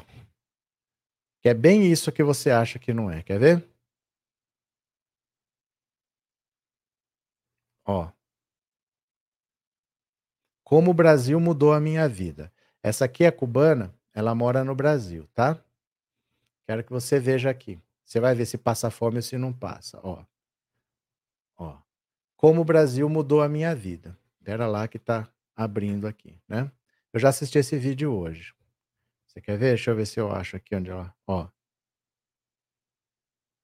Novas formas de pensamento. Então, falar uma nova língua te mostra uma nova cultura. Tem músicas que não existem na minha língua, que só existem em português. Eu comecei a escutar literatura em português, assistir filmes em português que eu não entendia antes. Agora consigo entender um pouco melhor. Desde que eu morava em Cuba, eu quanto eu mudei fisicamente. É claro, a gente vai amadurecendo, tem mudanças que são inevitáveis, mas, gente, em Cuba, eu era muito mais, muito mais, muito magrinha. Eu sempre fui um pouco, como fala assim? meu relacionamento com a comida não é dos melhores. E aqui no Brasil, o fato de eu conseguir escolher o que eu gosto de comer e que eu prefiro ajudou muito na minha alimentação. Em Cuba eu tinha que comer o que tinha e às vezes eu não gostava, terminava que não me alimentava direito. Eu estava muito magrinha. Olha aqui a diferença, gente. A diferença é gritante. Minha mãe mesma fala que eu mudei bastante, algumas amigas. É claro que também mudou. Meu sotaque de espanhol mudou, gente. Tem pessoas que criticam. Todo cubano que sai de Cuba engorda. Engorda. Porque você não tem nada. Nada. Você vê o supermercado em Cuba, não tem nada, não tem o que comprar. Não tem o que comprar porque o governo não consegue importar, não tem comida. E o que importa é em dólar. E o cubano não tem dólar. Muito difícil, né? Cadê? É... Se puder, indique uns livros, vídeos para o pessoal poder se informar no assunto. A informação está aí. É que a ideologia cega. Não é dificuldade ter informação, é que as pessoas têm um ideal e elas não entendem o que a pessoa está falando. A pessoa fala: gente, eu não tenho comida, eu não tenho remédio, eu não, eu não tenho liberdade. As pessoas não não, não ouvem o, o socorro. Se fosse qualquer outro povo, é um cara africano, já estava todo mundo se mobilizando. Se fosse dentro do Brasil, já estava todo mundo. Mas o cubano, por ideologia, ah, não, mas, mas é, vê o Haiti, o Haiti é pior. Ah, não, mas vocês querem que os Estados Unidos. Gente, ele quer comer, ele está pedindo comida. Qualquer outro povo, a gente se solidarizaria e ia dar um jeito desse povo comer. Mas o cubano não, ele come, lá ele tem comida, lá ele faz não sei o quê. As pessoas ignoram um pedido de socorro. O problema é que as pessoas ficam cegas por ideologias, né? Cadê? Cadê? Aí, ó. Tá, eu falo que as pessoas ignoram. Eu falo que as pessoas ignoram. As pessoas ignoram um pedido de socorro de quem está pedindo fome. Né? Ó, ó, aí, ó, ó. As pessoas ignoram. Isso é. Isso é. É por isso que tem tanto cubano de direita, porque a esquerda trata o cubano assim. Só quem acolhe o cubano, no fundo, é a direita, porque a esquerda ficou cega por ideologia. Então, um cubano que pede socorro, ah, deve ser bolsominion. Não, tá mentindo. Você fala, uma pessoa que você não conhece fala que ela tá mentindo. Quer dizer, você, brasileiro, conhece mais do país dela do que a própria pessoa. Imagina um alemão chegar aqui e falar que conhece mais do Brasil do que eu. Se eu ia aceitar um negócio desse, cara, você vai ter que comer muito feijão para você falar que você conhece o Brasil. Não, mas eu fui num shopping tava todo mundo comendo, mas num shopping. Você foi num shopping. Ah, mas lá, lá não é lugar que brasileiro vai? Eu fui no lugar que brasileiro vai, tava todo mundo comendo. Aí o brasileiro, ele quer dizer que ele entende mais de Cuba do que o cubano por causa de ideologia. A gente não ouve um pedido de socorro. Eles estão falando, não tenho comida aqui. Não tem. Não tem fartura, mas tem. Não, essa daí deve ser Bolsonaro. As pessoas ignoram o cubano. Por isso que eles acabam indo todos para a direita. Porque a esquerda não ouve. Ouve de qual... Brasileiro é solidário. Ele ouve qualquer povo de qualquer lugar, mas o cubano não, por ideologia. Né? Cadê? É... Vocês querem mais? Eu vou mostrar aqui para vocês. Espera aí. Gente, espera lá um pouquinho. Deixa eu mostrar aqui o um negócio para vocês. Cadê meu celular? Estava aqui? Aqui. Espera um pouquinho. Eu vou mostrar aqui para vocês. Eu vou mostrar, é rapidinho, tá? Prometo que é rapidinho. Eu vou mostrar que é rapidinho, ó. Ó.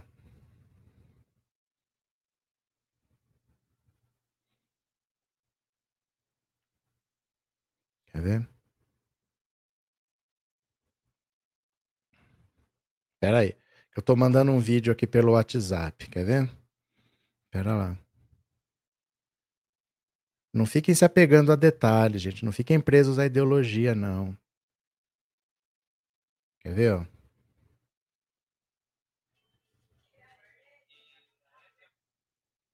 Ó, deixa eu ver se chegou aqui. Pera lá. Chegou. Ó, Dá uma olhada aqui. Vamos assistir juntos, ó. Pera lá. Pera lá. Olha. Aqui é Cuba, tá? Ó, a Cuba, presta atenção. Ó, fora do mercado, tem muitas pessoas revendendo outros produtos. Comprei azeite, que é óleo de soja. Eles falam azeite. Como podem ver, ó, 500 pesos. O salário do cubano é 2.500 pesos. Uma lata de óleo custou 500 pesos. Ó. Eu vou repetir. O salário dela é 4 mil, o salário mínimo é 2.500 e só um óleo custou 500 pesos. Y si de los precios ustedes se asombran, díganme de la higiene. El piso de fango que mira, voy más sucia para la casa que vaya. Y díganme de la situación de la carne, que la cogen con las manos sin guante. Aquí no vas a ver nada de mano, con guante que te cogen las cosas, no. Como vieron, las cogen con las manos sin nada y tú no sabes lo que hacen con esas manos. Además, que aquí no vas a ver todo en un solo lugar como lo puedes encontrar en muchos países. Aquí en las tiendas de MLC se lo vas a ver o un poco de cárnico, pero no vas a ver ni tomate, ni ají, ni pepino, nada de eso. Aquí se encuentra en esto que ven aquí, agromercado. Pero si este churre la sombra, miren esto, miren. Olha, presta atenção. Miren esto.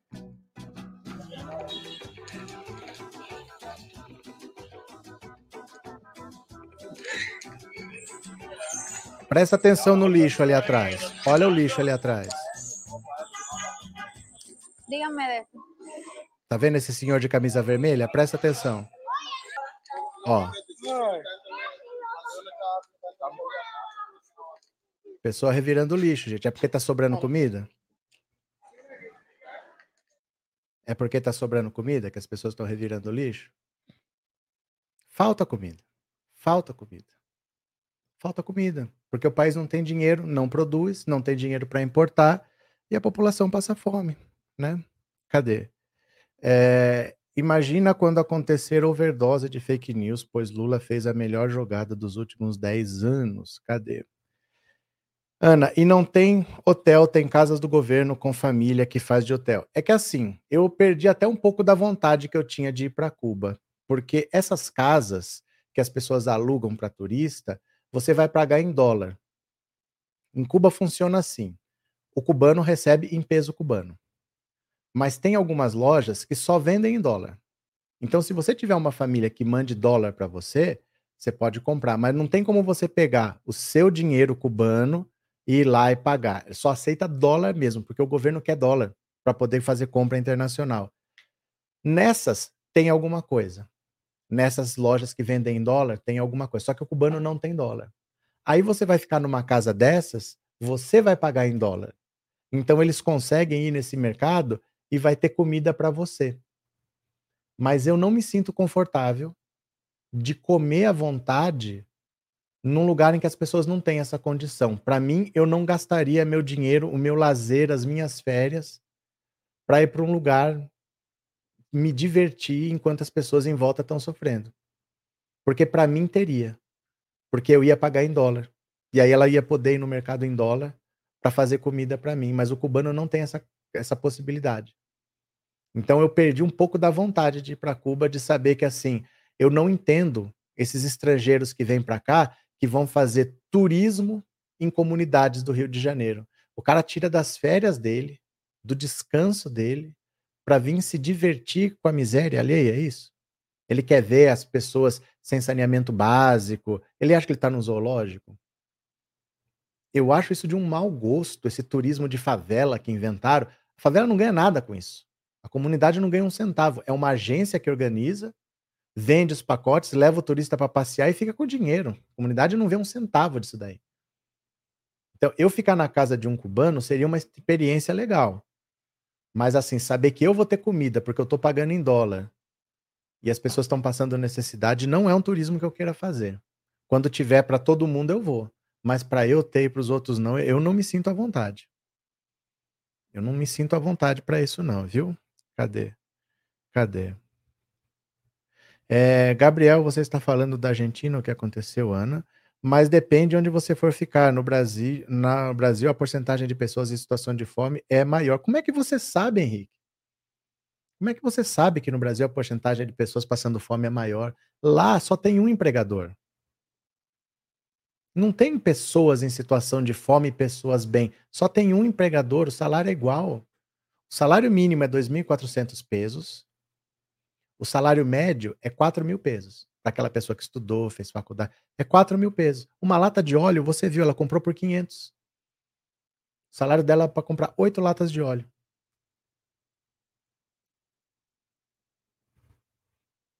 Não tem essa diferença. Você está achando que lá tem a diferença que tem no Brasil, que tem área pobres e área rica. Você esqueceu que é socialismo? Não tem essas diferenças. Se tem um pobre, é porque ninguém está bem. Se tem alguém procurando comida no lixo, só tem um empregador. É só o Estado, né? Cadê? É, o europeu, sim, vão a Cuba e favela no Brasil. Eu acho muito estranho. Eu acho muito estranho. De verdade, assim, de verdade. Vá para Cuba sim. Não, não me sinto à vontade. Não me sinto à vontade. Enquanto o povo estiver passando fome, eu não vou lá comer com as pessoas passando fome do lado, não. Viu? Cadê? É, porque aqui tem 215 milhões de habitantes e Cuba tem 11. Mas assim, não era para ter resolvido esse problema? Não era para ter pelo menos o mínimo? Agora vocês estão dizendo que tem desigualdade, tem gente que ganha melhor, por isso que tem fome? Vocês percebem? Não é consistente? Sandra, obrigado pelo super sticker, viu? Muito obrigado. Obrigado por ser membro do canal também. Ó, cadê?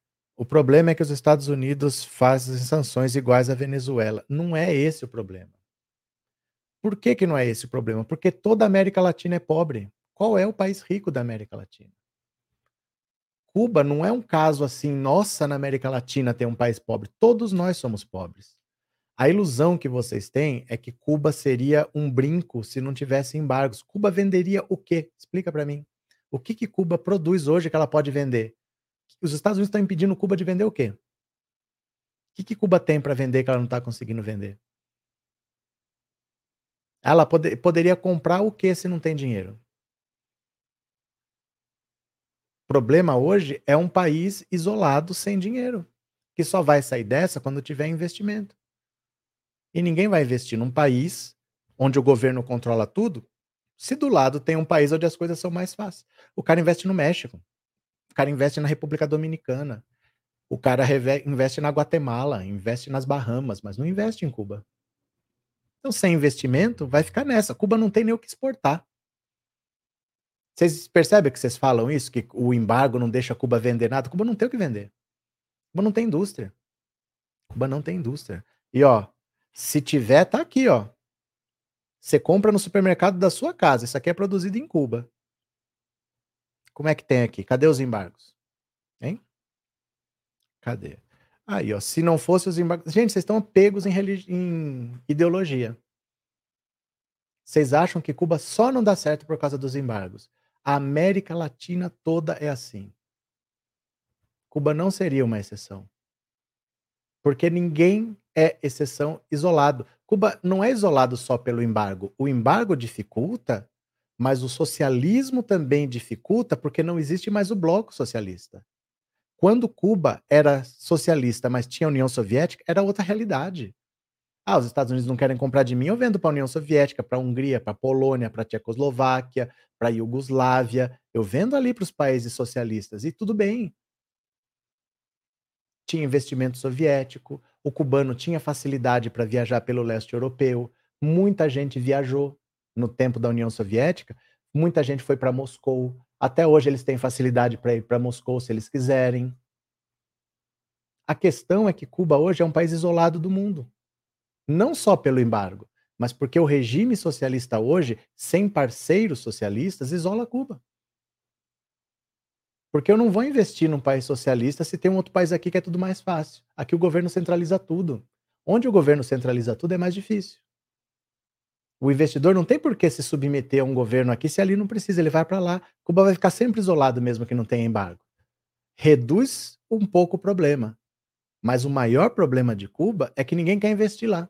Porque não tem por que investir lá.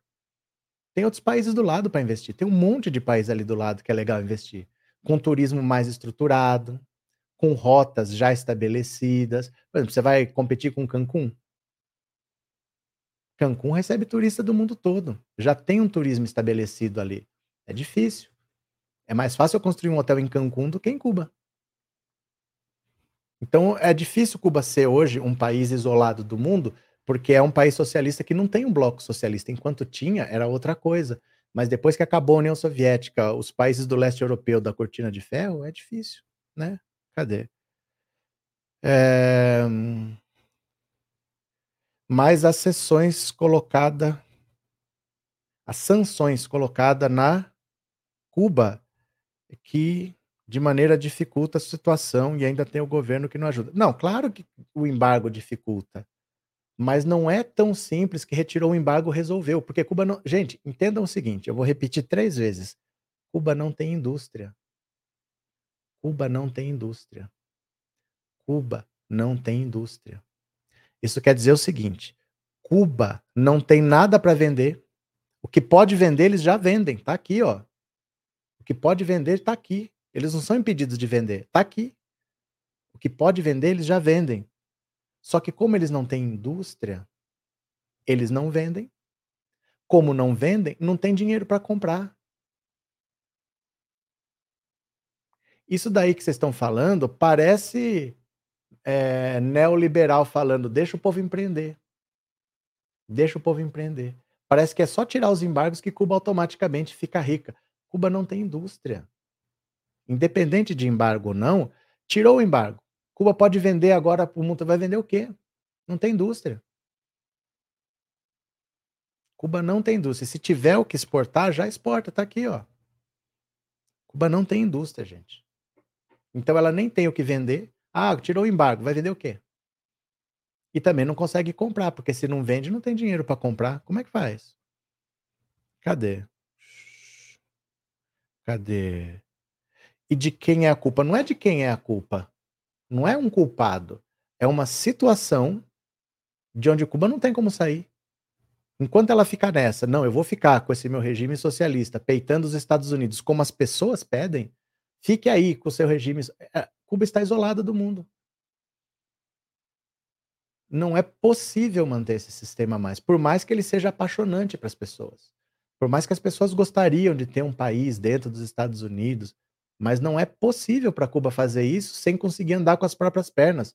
Cuba não anda com as próprias pernas, basicamente porque tem, não tem indústria, nunca teve. Nunca teve. Nunca teve.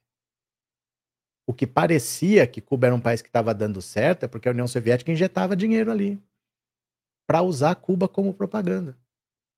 Acabou esse dinheiro extra, Cuba não consegue mais andar. Então, como é que vai fazer? Precisa de investimento externo. Só que investimento externo no socialismo, como é que faz? Para a empresa se submeter a esse sistema, né? Cadê? Cadê? Vanderlete, e a Venezuela que empobreceu pelos embargos? Eles têm petróleo. Cuba não tem. Cuba não tem. Cuba, ó, Venezuela também não tem indústria. A Venezuela também não tem indústria, mas tem petróleo. Então, quando embargou, eles ficaram impedidos de vender petróleo. Afeta. Aí afeta. Mas Cuba não tem petróleo. Cuba não tem o que vender. Vocês estão achando, ó, é assim. Vocês estão achando que eu sou pobre porque roubam o meu dinheiro. Eu falo para vocês, não, eu nunca tive dinheiro, não é porque me roubaram. O meu pai não é milionário porque roubaram um milhão dele, ele nunca teve um milhão. Você entende o que eu tô falando? Não é que não deixam Cuba ser rica, Cuba nunca teve dinheiro. Não era um país rico como a América Latina. Cuba não é melhor nem pior do que ninguém. É um país latino-americano, nós somos pobres. Só que Cuba não tem indústria. O Brasil era pobre, mas tinha indústria. Então, mesmo com uma ditadura militar, um país com a economia fechada, a gente tinha um mercado interno grande e uma indústria grande. Mas Cuba é uma ilha. É um país pequeno. Ela não consegue ficar de pé sozinho. O Brasil conseguia porque era grande, tinha indústria e tinha mercado interno. Então, mesmo com ditadura militar, a gente conseguiu ficar de pé, vivendo do nosso mercado interno aqui. Mas Cuba não tem essa capacidade, porque é um país pequeno, sem indústria. Então, eles precisam importar. A Venezuela também precisa importar. Só que sem vender petróleo, ela não consegue importar. Só que Cuba não tem esse petróleo para vender. A situação é diferente por causa disso. A Venezuela, se tirar o embargo, ela melhora, porque aí ela pode vender o que ela tem. Cuba não tem o que vender, porque não tem indústria. Vocês entenderam a situação? O... Acabou o embargo, Cuba vai vender o quê? Se não tem indústria. O pouco que Cuba produz está aqui, ó, já vende. Já vende. Ah, produz um pouco de banana, vai ficar rico vendendo banana? Que país que ficou rico vendendo banana? Entendeu? É, a Venezuela, inclusive, quebrou porque houve queda no preço internacional do petróleo. Exatamente. Mas Cuba não tem o que vender, porque não tem indústria. E não tem dinheiro para comprar. Porque não produz nada para vender e ter dinheiro. Então tirou os embargos. Tá, e aí? Você pode vender o que você quiser. O quê? Mas não tem o que vender. Nunca teve essa indústria. Nunca teve. Era um país que poderia ter aproveitado o apoio da União Soviética para se industrializar. Mas não fez. A Venezuela também. Poderia ter aproveitado o petróleo do Hugo Chávez para se industrializar. Mas ela achava que era mais fácil comprar do Brasil. O Brasil era o maior parceiro comercial da Venezuela. Os produtos industrializados iam tudo daqui para lá. Mas era para ter se industrializado, não se industrializou. O que, que vai fazer? Hoje está dependente. Né? Cadê? Cadê? Agora o senhor chegou onde eu queria porque Lula estava na China fazer negócio para não sofrer embargos no Brasil. Não, o Lula foi para a China porque ele precisa de investimentos. Agora, Cuba não pode ir na China buscar investimentos. Porque quem vai investir por exemplo, pensa numa empresa chinesa, pensa na pensa na Xiaomi. Pensa na Xiaomi. Ela vai ficar fabricar celular em Cuba? Tendo que passar pelo governo cubano? Se ela quiser, ela faz uma fábrica no México. Ou faz uma fábrica no Brasil. Por que, que ela vai para um regime socialista onde tudo depende do governo? Gente, onde tudo depende do governo sempre é difícil. É um monte de gente que não entende nada do que está falando, carimbando. Nós passamos por uma ditadura militar aqui. Tudo é difícil, tudo eles dificultam, tudo tem que ter o carimbo, tudo isso não pode, aquilo não pode, não sei o quê. É tudo mais difícil. Então, se ela quiser fazer uma fábrica na América Latina, ela não vai fazer em Cuba. O Lula foi buscar investimentos, porque se o Brasil precisa, imagina Cuba. Só que se você defende o socialismo, você quer que fique fechado. Porque você não quer uma empresa estrangeira lá. Você não quer capitalismo lá. Então como é que faz? Como é que faz? Qual é a solução que você me dá? Aquele povo precisa comer. Né? Aquele povo precisa comer. Cadê? Dias Canel esteve na Rússia dia desses. Ah, o povo não vê mudança. O povo não vê mudança. E assim, vocês também precisam atualizar uma coisa, que a União Soviética acabou tem 30 anos o Putin é um líder de extrema direita. É um país de extrema direita. Não é mais assim, ah, tá indo com o grande parceiro soviético. A União Soviética acabou tem 30 anos. O Putin é um líder de extrema direita. O Lula ajudou na eleição. O, o, Trump, o Putin ajudou na eleição do Trump. Vocês lembram disso? Cadê? É, eu não sou de esquerda, nem de direita, nem sou socialista, eu sou só lulista. Valeu, Auricélia, tudo bem. É, Gamaliel, com a suspensão do embargo, pelo menos Cuba poderia começar a se industrializar, nunca é tarde, mas com que recurso? Porque se ela tem o recurso, ela não está impedida de se industrializar. Ela faz a indústria que ela quiser lá. É que você só se industrializa com investimento externo, porque você não tem dinheiro. Você acha que o governo tem dinheiro para construir fábrica? Não tem. Não tem dinheiro. Então você precisaria de investimento externo. Agora, ache um interessado em investir num regime fechado. Por que, que eu sou bilionário? Por que, que eu vou colocar 10 bilhões em Cuba ao invés de colocar 10 milhões no México? Se no México as coisas são mais claras, mais simples. Ninguém vai investir lá, porque lá o governo controla e dificulta tudo. Todo regime fechado é pior para quem tem dinheiro. Eles têm um monte de opção ali em volta para colocar. Eu ponho na Guatemala, eu ponho na Costa Rica, eu ponho na Nicarágua, eu ponho em Honduras, ponho em El Salvador. Mas não vou pôr em Cuba se o governo controla. E depois, se eles me falarem que está nacionalizado? Os caras não põem. Cuba não tem como se industrializar se não tem investimento.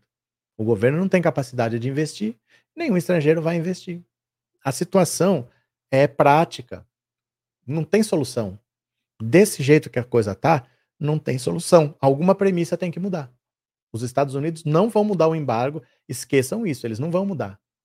O povo precisa comer. Como é que faz? Né? É, Heleno, sem contar que pra, ainda para ajudar, é um país muito pequeno, mas parece que só tem 10 milhões de habitantes. Tem 11. Tem 11. O ano passado saíram quase um milhão de habitantes de lá. Um milhão de habitantes saíram de lá. Quase um milhão de habitantes, viu? Cadê?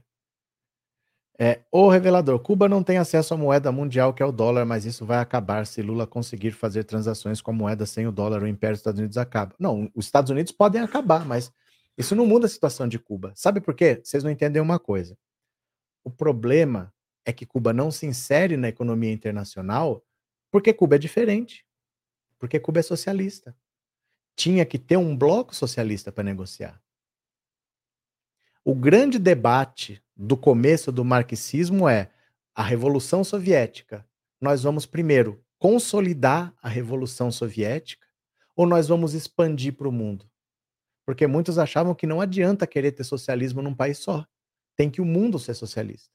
Então, o debate era: vamos consolidar primeiro na União Soviética a nossa revolução ou vamos expandir para o mundo? Não dá para ter socialismo num país só. Porque você vai negociar com países capitalistas. E aí, como é que faz? Se você quer se manter socialista. O problema é esse, entendeu? Mesmo que os Estados Unidos acabem, mas quem vai negociar com Cuba se com o vizinho do lado é mais fácil? Porque ali é um país que é fechado, dominado por um governo. É uma questão assim: por que eu faria isso se eu tenho dinheiro? Eu posso fazer ali, por que eu faria aqui? Qual é o atrativo para mim? Por que eu faria ali? Você entendeu? Mas o embargo proíbe de comprar títulos da dívida pública de Cuba. Gente, os embargos impedem americanos de fazerem negócios com Cuba. Não impede ninguém de fazer isso. Qualquer país pode fazer o que quiser com Cuba. Tanto é que o Brasil faz. O Brasil vende frango para Cuba. Aqui tem rum cubano. O Brasil pode fazer qualquer coisa com Cuba. Os, os americanos não podem fazer. Os voos não nem sobrevoam Cuba. Não é que não pousam, eles nem sobrevoam, eles fazem uma curva grandona, porque Cuba é uma ilha grande, mas nem sobrevoam o espaço aéreo cubano. E isso é uma imposição do governo americano, mas é para os americanos, não é para o mundo. Esse é um erro, achar que Cuba não negocia com ninguém. O maior parceiro econômico de Cuba é a comunidade europeia. O Brasil acho que é o quarto ou quinto maior parceiro comercial de Cuba. Cuba faz negócio, é que Cuba não tem o que vender, porque não tem indústria. Né? Cadê? Patrícia, agora entendi porque os cubanos que vivem na Flórida apoiam o Trump. É, aí te, é, não é tão simples assim. Porque o Trump não é só uma questão de Cuba. Para a economia americana, ele foi bom, porque ele não é o Bolsonaro. O Bolsonaro é uma besta quadrada que nunca trabalhou. Mas o Trump é um empresário, bem sucedido. O Trump, ele organizou a economia americana e eles estavam vivendo uma situação de pleno emprego. Ele teria sido reeleito. O problema é que ele foi anti-vacina, ele começou com aquele negócio de não usar máscara, começou com essa história de cloroquina e o povo não perdoou. Mas a economia internamente estava bem. Ele era ruim para nós, porque ele era racista, xenofóbico, tudo, machista, tudo que a gente sabe. Mas a economia estava bem, ele teria sido reeleito. Então, às vezes, quem mora nos Estados Unidos apoia porque dane-se se é ruim para o Afeganistão, para mim tá bom. Né? Tá bom para mim, eu não vou votar no outro candidato que por causa do Afeganistão. Dane-se o Afeganistão, para mim tá bom aqui. O Trump é um empresário, Bolsonaro não, Bolsonaro é uma besta quadrada. Entende? Mas assim, quem sai dos, de Cuba para tentar a vida fora, vê a dificuldade que as famílias passam lá. Muito difícil viver passando fome, procurando o que comer, né? Muito difícil. Tem um pão por dia para comer. Cadê? O revelador, o senhor notou que os jornalistas de rua que entrevistam o Lula parecem felizes, ao contrário de como era o coisa. Só falta o editorial agora se render ao carisma do presidente Lula. É porque, assim, o jornalista ele quer fazer o trabalho dele. E é muito melhor trabalhar com o Lula que o Bolsonaro, porque o Bolsonaro elegeu a imprensa como inimiga. Então não tinha lugar para ficar, não tinha coletiva de imprensa, só tinha aquele cercadinho que a gadaiada atacava eles. Então é muito mais fácil trabalhar com o Lula do que com o Bolsonaro. Mas a empresa tem um dono. E esse dono muitas vezes estava recebendo dinheiro do governo Bolsonaro. Então, achar que o editorial vai mudar, depende. Pode mudar. Mas o Lula tem um histórico de tomar paulada da imprensa, porque ela defende o interesse sempre de uma direita muito raivosa, né? Cadê? É... Cadê? O Steve Bannon era para o Trump como o Olavo de Carvalho era para o Coiso aqui? Não. O Steve Bannon era para o Trump, a mesma coisa que o Steve Bannon era para o Bolsonaro.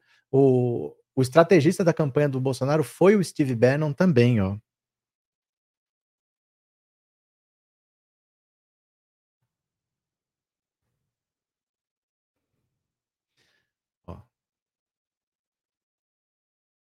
O estrategista da campanha do Bolsonaro foi o Steve Bannon também. Ó. Ó aqui, ó. Ele com Eduardo Bolsonaro, ele com Jair Bolsonaro. Olha aqui, ó. A estratégia foi a mesma, essa coisa de usar fake news, essa fábrica de robô, pegar dados de usuários do Facebook. Olha aqui, ó. É tudo a mesma coisa. Ó. A estratégia é a estratégia do Steve Bannon.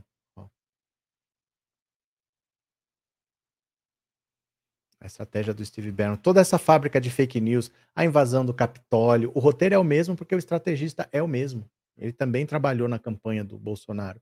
É uma estratégia da extrema direita mundial de, de dominar o mundo, né?